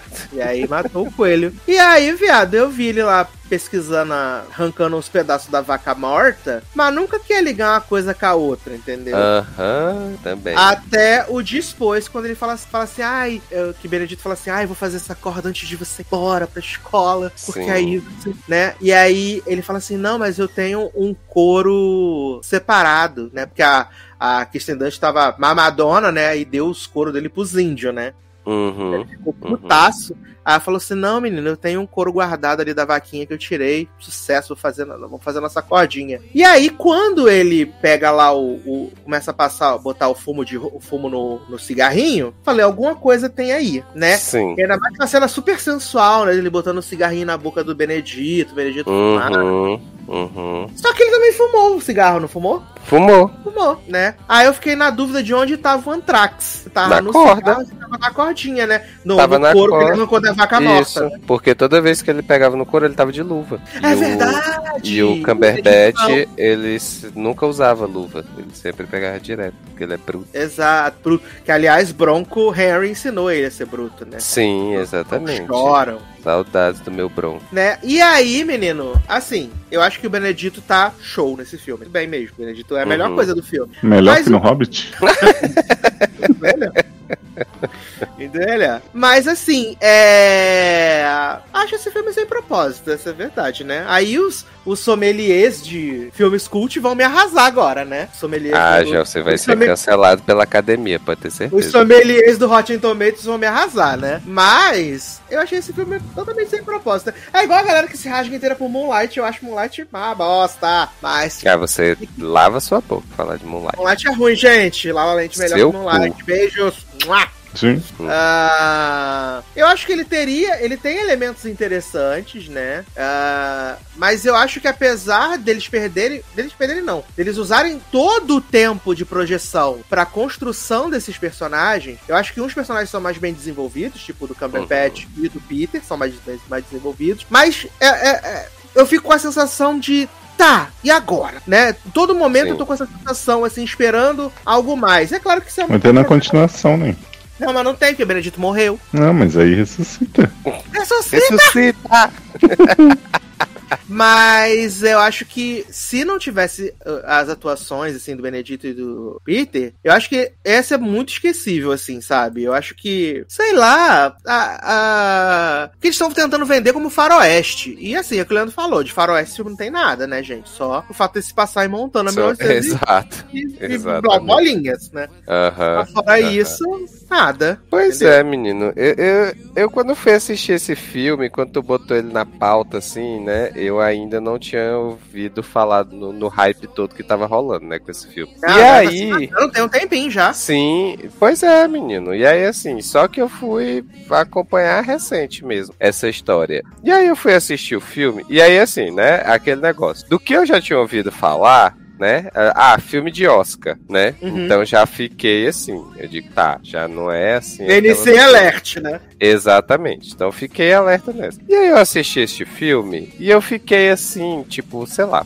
primeira meia hora, 40 minutos é o, é o puro nada acontece feijoada, né? Nesses 30, 40 minutos. Uhum. Aí, beleza, aí começa assim a crescer mais a, a história, porque começa a mostrar do Cumberbatch, do personagem do Fio, né? E aí tem a descoberta lá da caixa dele com, a- com a- as fotos dos homens pelados, tem ele é, manjando rola do povo tomando banho, né? E aí, tá, beleza. Fiquei nessa porque, tipo, tinha o personagem lá do Peter, né? Do menino. E, eu, e aí, assim, a partir do momento que começa, assim, eu comecei a ficar tentando adivinhar o que ia acontecer neste filme. Eu né? mesmo. Eu digo, não, vai, ele, sei lá, né? Ele vai matar o menino. Ou, sei lá, ele vai. Ou vai ter uma lição de moral ele- com relação Eu a pensei isso. no assim, final. ele vai comer o menino, Sim. alguém vai também. ver, e depois ele vai comer o menino na porrada até matar o menino. Exato, também pensei nessa possibilidade. E aí, beleza. E aí, quando o filme chega na parte é, pro final, que começa a desenvolver o plot. Porque assim, esse menino, o, o, o noturno dos X-Men, né? Ele. Esse menino é muito magro, né, gente? Menino, olha, fiquei impressionado. Impressionado. Pensei que eu que era magro quando era novo, mas esse menino, Ele olha, é tá de muito parabéns.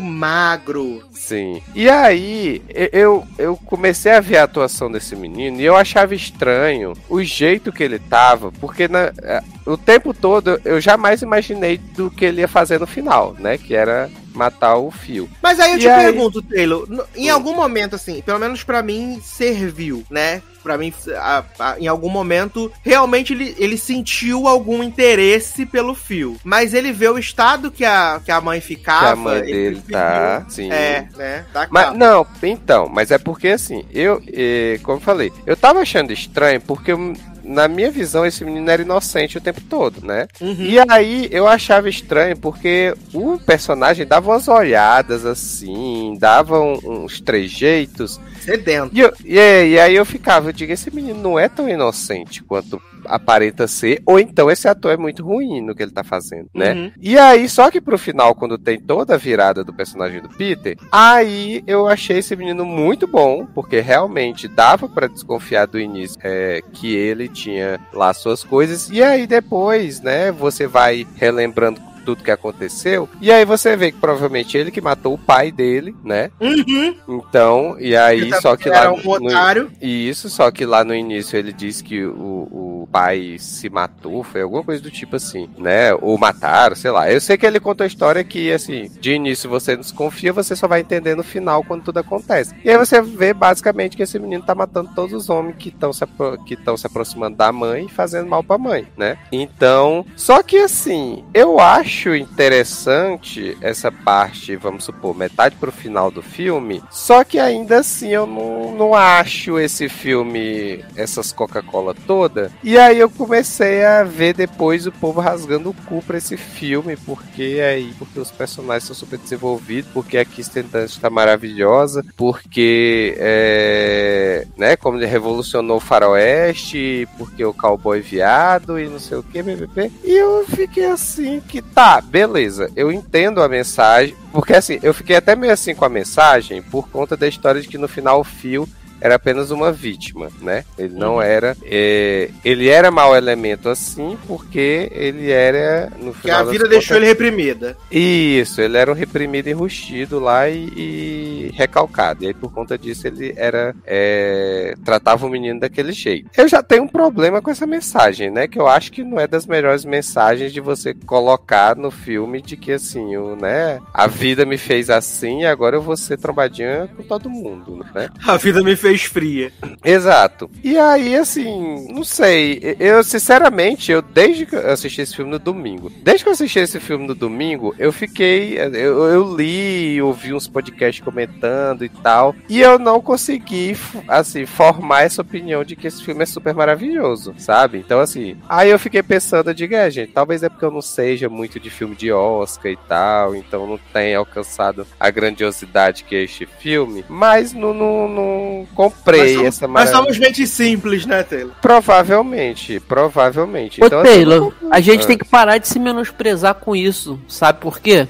Porque a galera bota Não, aí. mas assim, não é que eu não dormi preocupado com isso, não. Não, Não, é. Eu só achei que. que... É porque, tipo, a galera bota o filme, tava geral falando, pá, aí eu já fui ver prestando atenção 100%. Uhum, uhum. Cara, tipo, passou 50 minutos de filme, eu não entendi o propósito do filme. Aí eu pausei e mandei uma mensagem pra Sassi. Sassi, não entendi ainda o conceito desse filme aí. Ele não me explicou, não falou nada, porque também não deve ter entendido. Aí, Não, a gente tava falando justamente agora sobre o conceito do filme. Então, aí eu trazendo Aí justamente eu fui, uma, pausei e reflexão. falei, vou dormir, vou descansar minha cabeça, e amanhã eu continuo, porque pode ser que, né? Aí voltei a ver, terminei hoje e continuo achando a mesma coisa. Pra mim é um filme, tipo, que não acontece nada. O, o, o que tem de conceito ali, eu quero que explique aí pra mim, porque eu não pesquei, não. Mas, é, mas o pior é isso, assim. Eu não acho o filme ruim, sabe? Eu acho que, assim, da metade pro final, no que eles propõem a mostrar, ele é bom. A, a reviravolta em si é boa. Eu gosto, eu acho interessante. E, e eu acho que os atores estão bem, assim, o Cumberbatch e o menino, principalmente. É. Mas eu só não acho que ele é essa maravilha toda que tá sendo jogada, assim, de que, tipo, vai Uhum. ser o campeão do Oscar, sabe? Não, mas por quê, né? Por quê? Porque eu também acho, eu também acho ele um filme bom. É É um filme bom, mas eu acho enrolado, sim. Apesar de ser bom, acho enrolado. Porque eu primeiro, pra mim, tava parecendo ser uma história normal. Aí depois, faltando umas meia hora, começa a aparecer que vai ser tipo um Me Chame Pelo Seu Nome. Sabe qual é? Uhum, Lá na, uhum, na época sim, de 1925, com Vaqueiro. E aí, quando chega ali, faltando 20 minutos pra acabar, pra acabar o filme vira a chave de novo e é como se Uhum. fosse um serial killer, sabe? Uma vingança. Eu Sim, vou, vou se vingar, vou me vingar de você, porque, pô, você tá acabando com a vida da minha mãe. Tipo, o problema da minha mãe com a bebida não é a bebida, é você. Aí o cara vai e faz aquilo. Então, assim, eu fiquei muito confuso, cara, assim, no, no que o filme queria mostrar, porque parece que, pra mim, assim, é, parece que eles é, são três filmes em um, sabe? É, primeira, primeira hora é um filme que é só contemplação e um cara pegando no pé do outro, praticando bullying. Depois é 10 minutos, meia, sei lá, 20 minutos de, sabe, uma, uma, uma troca de olhares, de sentimentos que, cara, fiquei confuso no que o filme queria mostrar e no, final termina com outra coisa, sabe? Uhum, assim, uhum. aí, aí eu fico É, é pensando, ah, porque eu acho que esses filmes de Oscar que são muito PNC, é, e- eles já têm, e- eles, eu pressuponho que eles já tenham essas fases de contemplação, essas fases em que o negócio anda mais devagar, sabe? Então, assim, eu imaginei que teria isso no filme, né? Não acho, hum, né? Não sou do que concordo, do que acha necessário, mas eu imagino que tenha por se tratar de PNC, né? Então, assim, é aquele negócio. Pra mim, poderia cortar parte do filme ali, que seria mais direto o filme no que ele queria mostrar, né? Mas que pra academia, pro Oscar, né, e tal, tem que Não ter é. toda essa cena. Tipo aquela cena do, do- dele mostrando o cachorro na montanha, né? uhum. Que é. Tipo, eu não entendi pra que, que serve aquilo, sabe? Mas que aparentemente deve ter um puta significado, assim, por trás de, de cinema e contemplação e tudo mais. Mas que tá, beleza. É, Vida que segue. Assim, eu, eu acho que não é porque é filme de Oscar que é cotado pra ganhar que a gente tem que ser assim ou que a gente não vai entender. Porque, cara, eu lembro, a- a- o que me vem aqui logo na cabeça quando eu penso nessa coisa de que, ah, é filme feito pra Oscar, então é diferente, sabe? Quem tem que, tem que ver com outra cabeça. O que me vem na cabeça quando eu escuto esse tipo de comentário é aquele três anúncios para um crime. Cara, um filmaço. Filmaço, ele tem todos os três atos de vida de- direitinho, não, não tem contemplação, não tem aquela coisa de ficar, ah, agora é o momento pra Oscar Tape, agora é uma... Sabe, ele não tem ele não precisa, ele tem isso tudo, mas ele não precisa ficar te mostrando e te definindo, perdendo tempo exacerbadamente com essas coisas pra querer ser um filme de Oscar pra ganhar um Oscar pra levar prêmios como esse filme levou, Três Anos para um Crime, entendeu? Então assim, tem tantos filmes Oscar que são Oscar que não, não para mim é assim, faz mais sentido e, e tem mais sentido do que esse propriamente dito e tantos outros como esse do, do, do Ataque dos Cães, porque é justamente isso, cara. Ah, aí vão falar assim, ah, porque você tem que perceber a nuance, talvez você não tenha olho pra isso mais, ou nesse filme você não teve. Amigo, olha só, eu acho que não, a questão não é essa. A questão é, quando você tá vendo um filme, a primeira hora do filme, e olha que eu- quando eu digo que a primeira hora já é muita coisa, porque eu acho que um filme, ele tem que se definir nos 20 minutos, 30 minutos iniciais, porque o filme demora uma hora, cara, pra querer definir alguma coisa, e não define nessa uma hora. E aí muda a chave, depois muda de novo, pra mim fica confuso, entendeu? Assim, não tô julgando aqui a questão de atuação, eu acho que estão todos muito bem, cara. Tipo, Cumberbatch tá ótimo como sempre, esse menino que eu lembro do rosto dele de algum lugar, mas eu não lembro de onde eu vi. A Kirsten Dunst também, sabe? Assim, a, a, a ambientação ali tá muito bem ambientado no, naquela, naquela, no local ali, né? De a gente já viu, eu já vi tantos filmes assim ambientados nesse tempo, né? Nessa época, né, naquele, nesse território americano. Então assim, isso, ok. Mas eu acho que a intenção do filme para mim, eu acho que o filme não conseguiu passar direito, sabe? O que eu tô confuso até agora no que, que, que o filme que quer passar, entendeu? Eu, eu, eu tô com. Eu, eu tô assim. Então, sinceramente, cara, eu acho que é muito, é muito esquisito quando a gente. Eu mesmo, às vezes, eu canso de me deixar levar por comentários de que, ah, é, esse filme aí precisa ver diferente, precisa ver de certa forma. Porque aí eu fico, às vezes, pensando, porra, será que eu, eu tô sendo tão burro que não consigo ver o óbvio, ou é só as pessoas que enxergam demais em um filme que não tem nada demais, sabe? Aí eu fico às vezes me perguntando isso por conta de, de, de, de coisas, né, que a gente lê, que a gente ouve, quando se trata de filme oscarizado, né? Filme pra Oscar. E às vezes né, nem precisa disso tudo, né? Ah, não, precisar não precisa. Eu acho, pelo menos. Mas... É, eu também Ah, acho que sou não. eu, né? Sou formado em contabilidade, não é em cinema, né? Então. Garoto, olha, Brito. Vai. Agora sim, eu fiquei, eu fiquei, eu tô com uma dúvida aqui na cabeça, porque se eu, eu não me engano, no comentário do podcast passado, o menino Rafael, deixa eu abrir aqui, ele, ele comentou assim, ó, é, sobre esse ele perguntou se a gente ia falar sobre esse filme, né? Aí ele falou assim. Fique claro que a pauta estava definida antes do comentário. Sim. É, deixa eu ver aqui, deixa eu achar. Aqui, ele falou assim: se fosse possível, eu gostaria que vocês comentassem o ataque do, dos cães, né? Queria muito escutar a opinião de vocês, principalmente de Zanon, Taylor e Léo, que são as gays maravilhosas do logado. Eu tive percepções bem diferentes de pessoas da internet, a princípio héteros, e ouvir pares pode ser bem mais enriquecedor. Eu, Mas eu- eu a queria- graça, mas a graça do, de ver filme é isso mesmo, cada um tem sua percepção. Não né? é, mas eu, eu queria saber, eu não procurei, cara. Eu hoje sou o tipo de pessoa que eu não procuro opinião, eu não procuro ler texto, porque eu gosto de tirar minhas próprias conclusões, ainda que sejam erradas, sabe? Eu não gosto de, de ler a opinião dos outros, porque isso indiretamente vai fazer basear a minha opinião naquela ali. Opinião pra mim é aquilo, é a minha que eu tenho aqui, dou aqui agora, e quando compartilho com vocês. Que é, é- pra mim o interessante é isso. Então eu não fui procurar. Então eu fiquei muito curioso. Qual é a visão de, como ele diz aqui, Mas o Taylor já gays falou, menino. Tu tava comendo de bolo enquanto isso. Oi? Taylor já falou, tu tava comendo bolo enquanto tu, tu, Que é Ah, bolo, tava comendo bolo? Taylor já falou. Não, então deixa. Eu vou escutar no, no- no- quando sair, eu escuto. Porque eu fiquei muito Ai, confuso ai. com isso, porque ele dá a Ele entender falou que... sobre a questão da repressão. Sim, E como É, isso influenciou, assim, no, forjou o caráter do Isso, fio. Exato, exato. Entendeu? Assim, ao, ao contrário do, do Leandro, eu não tenho problema nenhum, assim, de, de ouvir. Tanto é que eu já falei aqui, a eu já comentei no nosso grupo do Logado de um certo podcast que eu ouço só pra ser do contra, né? Porque geralmente as opiniões que são dadas lá é totalmente contrário do que eu penso do filme, né? Então, assim, e eu uso isso justamente pra melhorar a minha argumentação, sabe? Então, assim, com relação ao filme. Então, assim, eu não tenho problema. E desse filme especificamente, eu só. O, que eu li, o que eu ouvi, é assim, maravilhas, sabe? Então, e que. Grande evolução dos personagens. Exato, exato. E assim, e que eu não consegui comprar isso de que o filme é esta Coca-Cola do deserto todo. Entendi. Não, é, é porque, como eu cheguei depois, eu fiquei nessa dúvida. Porque ele Uhum. deixa claro aqui no comentário que, tipo, existe a opinião de quem é gay e assistiu o filme. E quem Ah, é mas sempre tem, né, jeito. viado? Tipo, Sempre aí eu fiquei, tem, né? calma aí, tipo, eu não tive nenhum, nenhuma percepção enquanto gay ou enquanto hétero, pra mim o filme é a mesma coisa, assim. Então é aquilo, aquilo que eu, é aquilo que Porque eu pra falei. ter percepção enquanto que isso precisaria ser, né, jovem?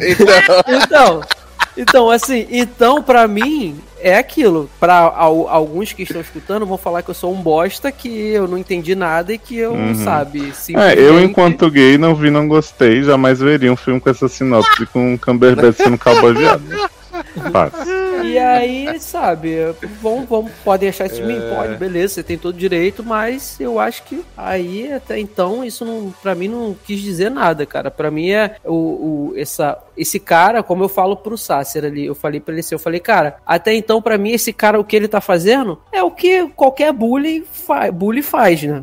Com, com qualquer pessoa que seja é, diferente em qualquer sentido. Sabe? E naquela época isso daí era, infelizmente, cara, era normal. Porque aquela época era É porque assim. eu, eu entendeu? acho que, eu não sei, mas eu acho que um dos pontos que o, que o Rafael quis falar aí no comentário é da questão de que o, o- a pessoa, como é reprimida, ela acaba se tornando homofóbico, né? Aí Uhum. um dos pontos seria isso, ah, que o homofóbico, né, que faz bullying, na verdade ele é enrustido. Né, Uhum. Que é um dos. Que eu acho essa mensagem totalmente problemática, né? Não acho que necessariamente uma coisa está ligada à outra, né? Mas eu acho que um dos pontos é esse, o Mas- fato de que o, o Cumberbatch, é, no final das contas, ele era, era apenas uma vítima, porque né, acabou sendo morto, porque se aproximou do menino, e que o menino, na verdade, não tinha nada inocente, né? Que ele era um trombadinha, um serial killer aí matando todo mundo que se aproximava da mãe, né? Então, assim, eu acho que eu eu, do que eu consegui pegar do filme, eu acho que são esses pontos principais, assim, né? Mas como tu falou, não acho que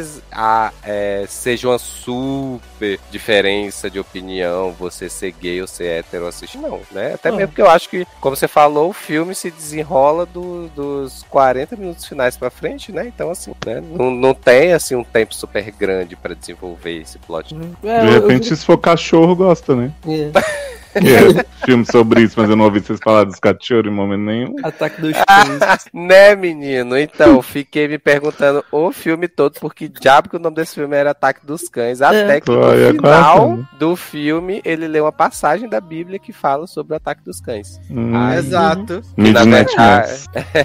E tem Que é, também aquela basicamente som... pra, que é basicamente pra dizer que é, é justamente o personagem do menino, que parece ser alguém inocente, mas que na verdade ele é que dá, faz o É o ataque dos Bruno. cães.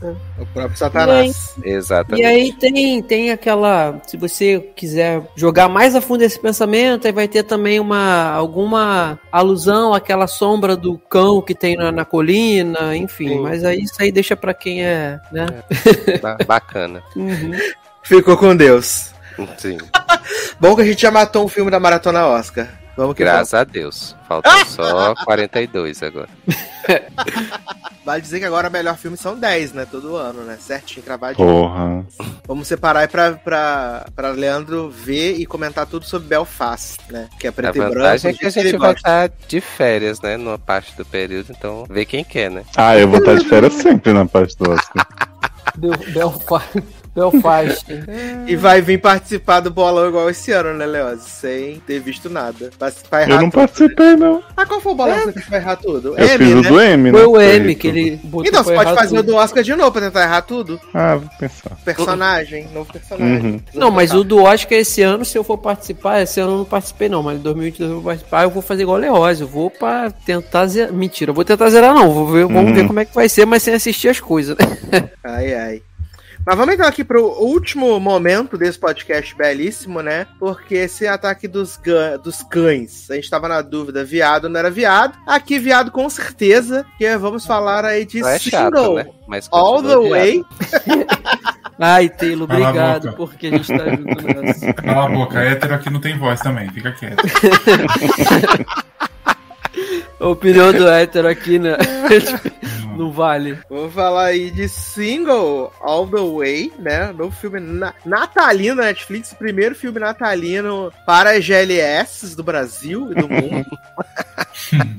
Primeiro filme natalino sobre a Rena, né? Que- Exato. E aí eu queria que Leózio trouxesse a belíssima sinopse desse filme que tem Michael Yuri, né? Temos No Cat papel de Michael Yuri. No papel de Michael Yuri, né? Que é o único que ele sabe fazer.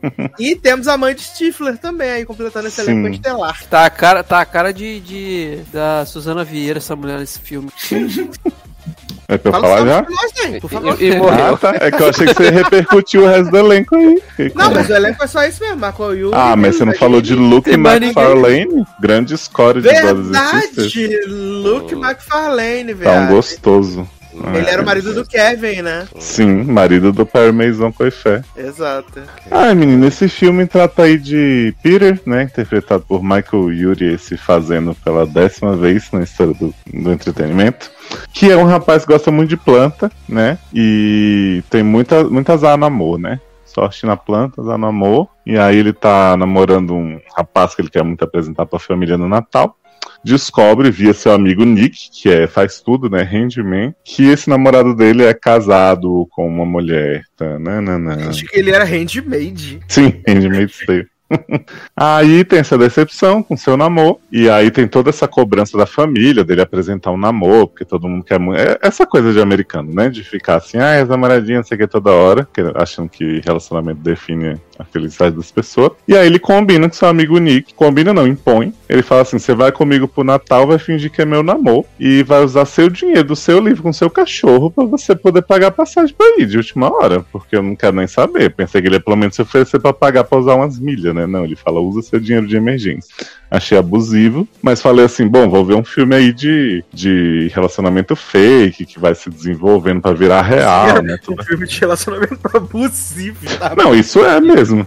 Aí eu achei assim, bom, mas vamos ter pelo menos umas confusões, umas coisas dele sempre fingir e tal. Quando chega na cena seguinte, na casa da família, não, não vai ter relacionamento fake nenhum. Que Cat Najimi, né, fala assim pra, pra Peter: arranjei um homem pra você, um boy. Magia, vai pro encontro. Nick fala assim: vai lá, vai lá. E aí, a partir daí, você perde essa premissa do relacionamento fake. E a gente tem, de um lado, é, sobrinhas mega evil de Peter tentando juntar ele com o Nick, porque elas, Uhum. assim como o pai de Peter, acham que ele é o grande amor da vida dele, que eles são perfeitos juntos, tal, não sei o quê. E Cat Najimy tentando juntar Peter com o instrutor da academia, Luke McFarlane, né? Que é o humilhado esse filme inteiro. Um homem gostoso desse sendo preterido, sendo, né? Indo nos date por obrigação, que ninguém quer ir com ele, absurdo. E um plot aleatório de Jennifer Coolidge fazendo amor, né? Com as crianças. Pra fazer uma. que plot é esse? Pra que, que botaram essa mulher nesse filme, caralho? Viado, não tem por que essa mulher tá nesse filme. Porque assim, Menina, é ela explica no aleatória. próprio filme porque colocou ela lá. Porque os Hum. gays amam ela. Aí ela tipo. Ai, nossa. lá. Podia pôr ela pra fazer a mãe, que lá na mesma. Não precisava Só esqueceram de avisar pros gays, né? Então, Exato. E eles colocam, viado, uma mulher de Schitt's Creek que tem 72 anos como irmã de Peter. Sendo que ela tem a mesma idade de Cat Najimy. assim, Eu fiquei muito confuso. E aí é isso, assim, a gente vai ver Peter e Nick se apaixonando, tirando fotos com espuma de Natal, né, de Papai Noel, porque Peter também tem essa profissão incrível que eu não entendi até agora, que é de ficar tirando fotos dos homens pelados. Ele é social media. Pois é, tudo gostoso, né? E aí a gente tem. Eu já, eu já vou tirar do caminho assim, que eu não desgosto do casal. Por mais que o Peter seja abusivo e fique usando o dinheiro do outro e o outro fique pagando loja de planta pra ele, pra ele perceber que ama ele, né? Assim, eu acho. Acho que os dois têm uma químicazinha legal. Mas o restante do filme é tão desconjuntado, porque essas partes da família, tipo, você tira qualquer uma, não faz diferença. As, a- as crianças são ruins, os adultos são e, ruins. e, e também, assim, aqui pra fazer o Nick funcionar, a única coisa do Nick é. Nossa, ele tá tirando foto com minhas sobrinhas. Nossa, ele tá tirando foto com meu sobrinho. Caralho, foda-se, viado. Ele tá Uhum. tirando foto. Tira foto. Sim. Exato. É um inferno. Coração peludo, bando de amargo. Não, e o Luke McFarlane não precisava estar no filme também sendo humilhado. Os dois podiam perceber que se gostavam de N e outros jeitos, inclusive com a premissa que foi vendida do filme, que é os dois fingirem que estão juntos, né? Exatamente. Exatamente. É sobre Parecia, parecia muito que eles queriam. no final, né? Podia, ah, eu ia querer. que- É, podia muito ter um. Eu acho que eles queriam entregar várias pessoas. E aí eles falaram assim: vamos criando uns personagens aqui em torno dessa premissa dos amigos e vamos ver o que, que rola. Improvisem. E foi rolando o filme. Improvisem. É tudo improviso. Eu juro que achei que fosse isso. Valci deve ter ficado como com essas mudanças no texto dele? Porra, matou o personagem assim que teve a oportunidade. Mas e aí, gente? Vocês acharam? Eu tô, eu tô com Leose. É, menino, né? Então, eu também tô com Leoz. Tenho muito o que dizer do filme, além de que, assim, né? É, adoro a, tenta, a tentativa. Tentativa não, né? Porque aconteceu, né? De se fazer o primeiro filme de Natal GLS. Gosto, né? Acho interessante e tal. Mas assim, né? Podiam botar pra acontecer algo no filme, sabe? Assim, de interessante. Pra não precisar eu passar quase duas Podia horas ter um Uhum. roteiro, né? sem nada acontecer feijoada, de inter- assim, né? E, e é como o Léo falou, eu não desgosto do casal, né? Eu, eu gosto dos dois e tal. Mas É assim, verdade, né, gente? Não acontece nada no filme, não né? acontece Até nada no filme de Nina Dobrev acontece, né? Exatamente. Exatamente. Então, assim, não entendi. Viado, a parte do conflito, que é quando o Nick resolve ir embora porque foi rejeitado, ele pega um trabalho no aeroporto pra pintar Não faz sala. sentido. Não, ele pega um trabalho no aeroporto pra pintar, que por acaso é lógico que ele comprou pro homem fazer as plantas também. Exato. Ele mesmo se contratou, eu acho, né? Uhum. Ele colocou no, no aplicativo. No contratou. Aplicativo. Olha aí, tô sentindo um pano saindo da mão de Zanon, hein? Ah, Tá mas ele saindo, vai. tá saindo. Ele vai. Eu, eu, cara, além do filme não ter história, não ter roteiro, não ter nada acontecendo, eu tenho muito problema com qualquer filme que tenha personagem que fala muito o tempo inteiro, é tudo sobre si o tempo inteiro. E eu, eu vi isso no, no protagonista, sabe? Eu acho que ele- eles, enquanto Mas casal, tu eu falou acho. que se identificou com ele. Eu? Eita. Ah, É, eu falei isso? Se identificou Agora, como gay. não, eu acho que eles, enquanto casal.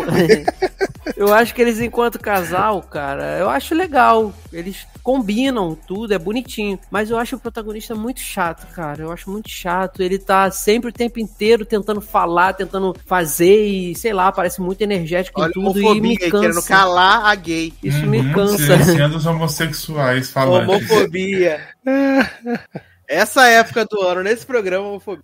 Até, até mesmo porque. Até mesmo porque eu achei um pouco, tá- até mesmo o, plot do, do, do amigo que é apaixonado, que eles, é, ele é apaixonado pelo outro há uns 10 anos e tal. E, e- Acho que não sabia até de serem pra ele, né? Exatamente, é, foi, basicamente isso que aconteceu. Pra É meio- dizerem pra ele assim, 10 isso- vezes.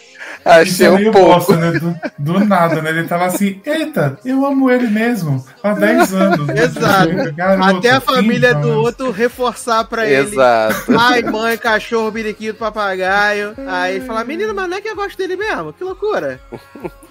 Não, eu acho que vocês têm razão em algumas, algumas coisas. Olha Mas aí. outras, assim, é um filme meio parado, não acontece nada, tipo, tem dois, dois, três negócios assim no máximo, mas eu acho bonitinho, porque tem o casalzinho lá, é um filminho de Natal, e pra mim foi. Eu passei o tempo de boa. Assisti duas horas lá de filme suave, nem vi. Eu acho que é isso, é sobre isso, entendeu? Não tem o que falar, porque o filme não tem nada mesmo. Gente, o filme é, um- é o básico do básico. Até o filme da Kristen Stewart tem mais coisa no filme. Tem relacionamento abusivo que eu passo pano? Tem, mas tem mais Sim. coisa. É que eu um acho que, legal assim- que no final. Eu acho que o, o- não o protagonista, o, o branco. é, eu acho que o outro personagem é muito mais é o branco, interessante. viado. Então, ele. O outro personagem é muito mais interessante, que podia ser muito mais focado nele, mas estava num ambiente que era favorável pro outro, porque ele é um pouquinho chatinho mesmo. Eu não ia aguentar essa bicha na minha vida, não. Mas o outro é legalzinho. e eu, Eu achei, acho que eu a- jurei que o boy magia lá do. que ia. Que ia pegar ele no final não pegou, ia pegar a tia no final. Falei, gente, fiquei até tenso na hora que Socorro. a tia foi pra cima dele. Eu achei, eu achei que ele ia pegar o cantor, que ele ficou lá perguntando quem era que a Jennifer Coolidge pega depois. Porque, coitado desse homem, né, gente? Que tá num lugar que não tem outros homossexuais, tava ali É, sofrendo menino. Por um encontro. No fim, faz o cupido de Peter e Nick. E eu fiquei pensando, homem, não fica aí sozinho, não. Vem aqui. Né? Tem um colinho pra você. Mas Vamos eu acho fazer um que. filme de Natal, né? Exato. Eu acho que a proposta, assim, de- claro que é um velho clichê, ah, amigos que descobrem, né? É Uhum. Friends to Lovers, clichê literário aí. Eu acho que a proposta era boa, só que eles tinham muito poucos acontecimentos dos dois em Uhum. mente. Porque se você notar, eles eles estão fora de grande parte do filme. Tem hora do filme que é só a mulher, a mãe do Stifler fazendo peça. Aí na hora que eles vão ajudar, você acha que vai, porque eles falam, né? Ah, vamos, gays, vamos salvar isso aqui. Aí tem uma montagenzinha deles ensaiando com as crianças. Você acha que eles vão, durante aquele processo, né? Se descobrir o amor e tudo. Mas não tem. É só essa montagem depois some. E a família discutindo e falando um pro outro. Ah, vai lá, você gosta dele. Ah, vai lá. Tipo assim, tem pouco do relacionamento dele. Uhum. E tem mais um clichê, né? Temos uma cama e vamos dormir, né? Eu amo. Não é que eles colocaram deitam lá. Não acredito que meteram o plot de uma cama só, tem que dormir junto. Pois é. E ele não pensou em expulsar aquelas meninas de 37 anos daquela cama, né? Né? Sai daí, vagabunda, vai trabalhar, deixa eu dormir. É isso, é gente. isso, gente. Mas Ah, eu é aplaudo a iniciativa, pode fazer, isso. mas eu acho Exato. que assim, tem um monte de filme ruim de hétero, tem, né? De Natal, de tudo. Uhum. Então vamos fazer um monte de filme ruim das bichas também. Quando fizer um bom, a gente aplaude e testa. Adoro! Uhum. Agora já temos dois, né? Vamos ver o vem, próximo. É. Exato. Ó, tem um filme aí, Sassi, do Hallmark, que tá por vir, que é sobre que é uma continuação, que é Jonathan Bennett, né? O grande Aaron Samuels aí de Mean Girls, que Sassi sabe que sou obcecado. Aham. E o Robert Butler, que é outro que eu sou obcecado também, que são dois irmãos, um hétero e um viado, vivendo altas confusões de Natal. Então acho que esse é promissor, Netflix podia comprar. Ano passado teve, mas agora quem tá comprando o filme do Hallmark e tudo é o Prime Video, né? Uns Olha, 200 então vamos ver se milhões. tá lá. Qualquer coisa a gente comenta esse do Jonathan e do Robertinho. Tem uns 200 milhões. Essa é a broderagem que eu quero. Que...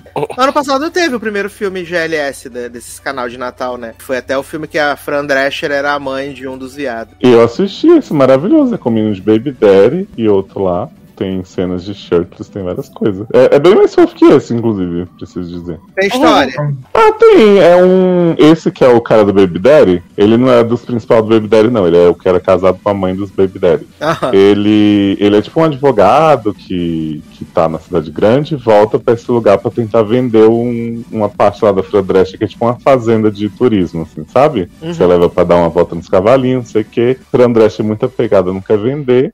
E esse menino quer pra ele poder se livrar e voltar pro trabalho dele. E aí ele se apaixona pelo homem que leva as pessoas pra andar no trenzinho. Amo. E aí Fran Drescher fica alcovitando, fica fazendo um monte de coisa pra eles ficarem juntos, é muito fofo. Adoro o Alcovitano. Ela é a maior fag rag do Brasil. The Christmas Setup é o, o filme. Ai, gente, amo. Tem. Eu, conheço esse ator aqui, me conheço. É o Baby Daddy. que- Baby Daddy. Amo o Baby Daddy. Ai, ai, que maravilhoso. Mas é isso então, gente. É Isso. isso. Ih, falamos até demais pra um filme que não tem história. Ah, mas vocês Cara. falaram 300 anos daquele filme chato do Benedito? Pois. Que também não tinha uma super história, né? Então. Ah, semana que vem vamos ter coisa boa, pelo menos Gossip Girl e Sex and the City pra falar, né? Porra, só coisa boa. Aí Pela, sim, hein? pelo menos a Ainda gente bem que tem as a universitária, universitárias. universitária safada tá aí pra salvar Exato. o programa. Graças a Deus. Leandro vai Ai, falar ai. dos landscapes, né, também. Exato. Ai, ai. A única série. A série que entrou na pauta por causa dele, né, menino? Eu não faço Como ideia viu, do que série é essa, gente. O nome da série, já falei, gente. Aí é sobre isso.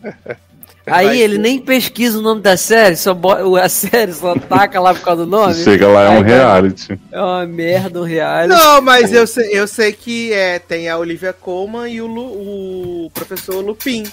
São os protagonistas da série. Que ela é Ah. britânica, Claramente não vou ver, né? né? Ó, é, é uma minissérie do crime, um drama de humor Olha aí. negro. Olha aí. Hum. Não pode falar humor negro, não, né? Instalado. Então, eu tô lendo o que tá aqui, meu filho. Cancela. Ele é. É isso mesmo. Bacana. É isso aí, boa Ainda sorte. bem né? que eu já vi Sex and the Olha. City, vai ser o meu, minha contribuição.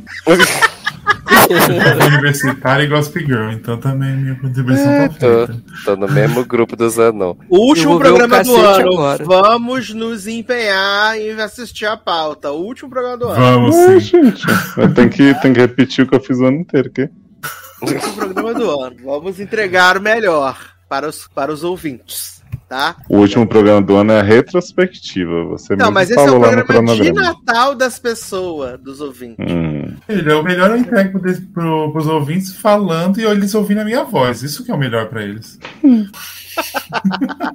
Ah, fala de Sonatina então, Marcelo. Você tá falando aí. Ai, gente, então. Vai lá comprar meu livro, né? Que ninguém tá comprando. Aqueles. Meu Deus. Vai lá ler meu livro, me enalteça, dá review lá no, no site da Amazon, no Scooby, no Goodreads, no, onde vocês quiserem. E divulga aí nas redes sociais que eu tô precisando de enaltecimento. E é isso. Obrigado. Beijo. Sonatina Bion Amazon. Adoro. E você, Leoz? Eu sei que você tem muitas obras aí que ficaram né, sem comentar nas últimas semanas. Ah, eu tenho mesmo. Tenho aí minha série, né? Entretempos, volume 1. O Amanhã Pode Esperar, volume 2. Histórias Não Contadas da Magia, que é uma coletânea da, da editora Triqueta. Adorei o, nome que o Sassi deu, né? Na última vez que eu não tava aqui, que eu nem lembro mais. Era Casa das Putas, não sei o quê. É, o Edifício Litera, né? Que é outra antologia que eu fiz com o pessoal do coletivo Litera. E tem o meu conto de Natal que eu fiz com um pseudônimo assim, que é o Pau Erguido de. Natal. Que? Quê? Zoeira, gente. Fiz ainda não. Que Tentei só hein? chocar. Ai, ai, só pelo choque velho, né? Exato. Adoro. Lembrando, menino, você pode padrinhar esse programa ainda em 2021, né? Faz, faz todo sentido. No Padrim, no PicPay e no Pix, menino. Olha que loucura. Agora dá pra fazer as coisas e E tudo. qual é o Pix aí do logado? É o e-mail do logado, Qual é? né, menino? Tá linkado aqui no post, gente. E Leandro, quanto você cobra só pra saber se eu posso pagar? Cara, aí não é quanto eu cobro, é quanto você vai me ofertar. Ah, contraproposta. Nossa, É, tá barato assim, desse é. jeito, gente. O problema é se ele te falar, vou te pagar dois real. Aí. Aí vai ficar só querendo pagar. Hum, Aqui eu trabalho com, com quatro pra cima mesmo. Olha é, aí. Com quatro dedos pra Não cima? quer dizer que milzinho leva. Não, depende, depende. Não, foi o que você acabou de dizer.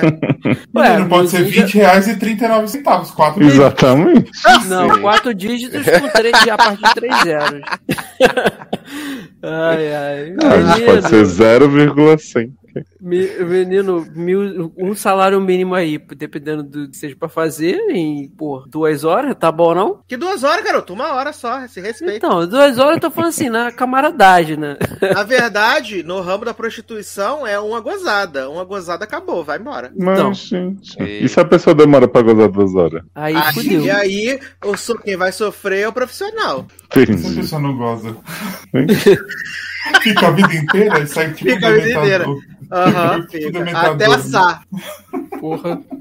Até fazer calo na mão. Ai, ai. Até o maxilar deslocar. Ah, Bons tempos. Que? cara, Até parece que não tá deslocando todo dia. Quem me dera. otária. Ai, ai. Mas então você pode aí apadrinhar, padrim, PicPay no Pix, todos linkados aqui no post, tá? Contato nesse- logado arroba gmail, só pra ficar claro aqui, caso esqueça de estar no post. É, se quiser, se quiser mandar quatro dígitos aí, né? Fica a vida inteira, É, Leandro. pode ser. Pode ser nesse meio, pode ser nesse também. Quem administra sou eu mesmo a conta, olha aí. Ninguém nem vai saber. Não vai. Que pena.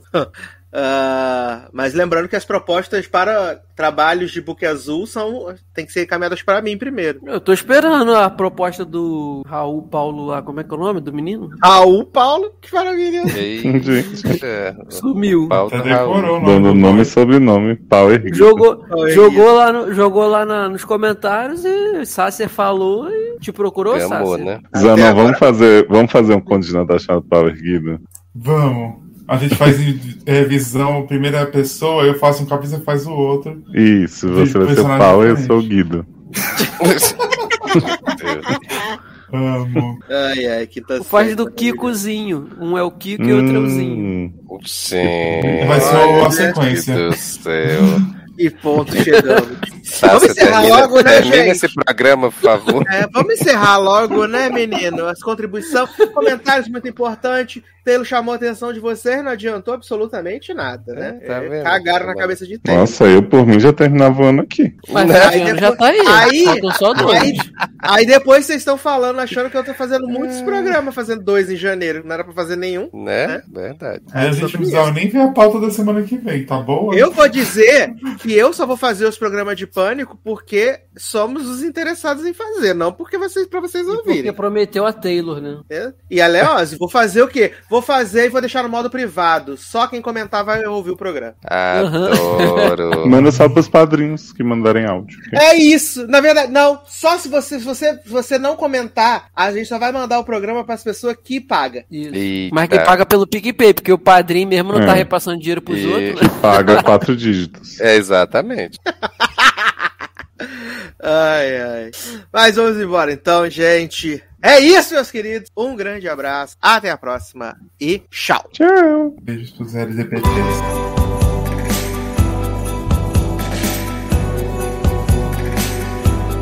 Everybody's happy. Snow is falling down. Prayers are being answered. Miracles all around. From afar, I've loved you, but never let it show. And every year, another. December comes and goes.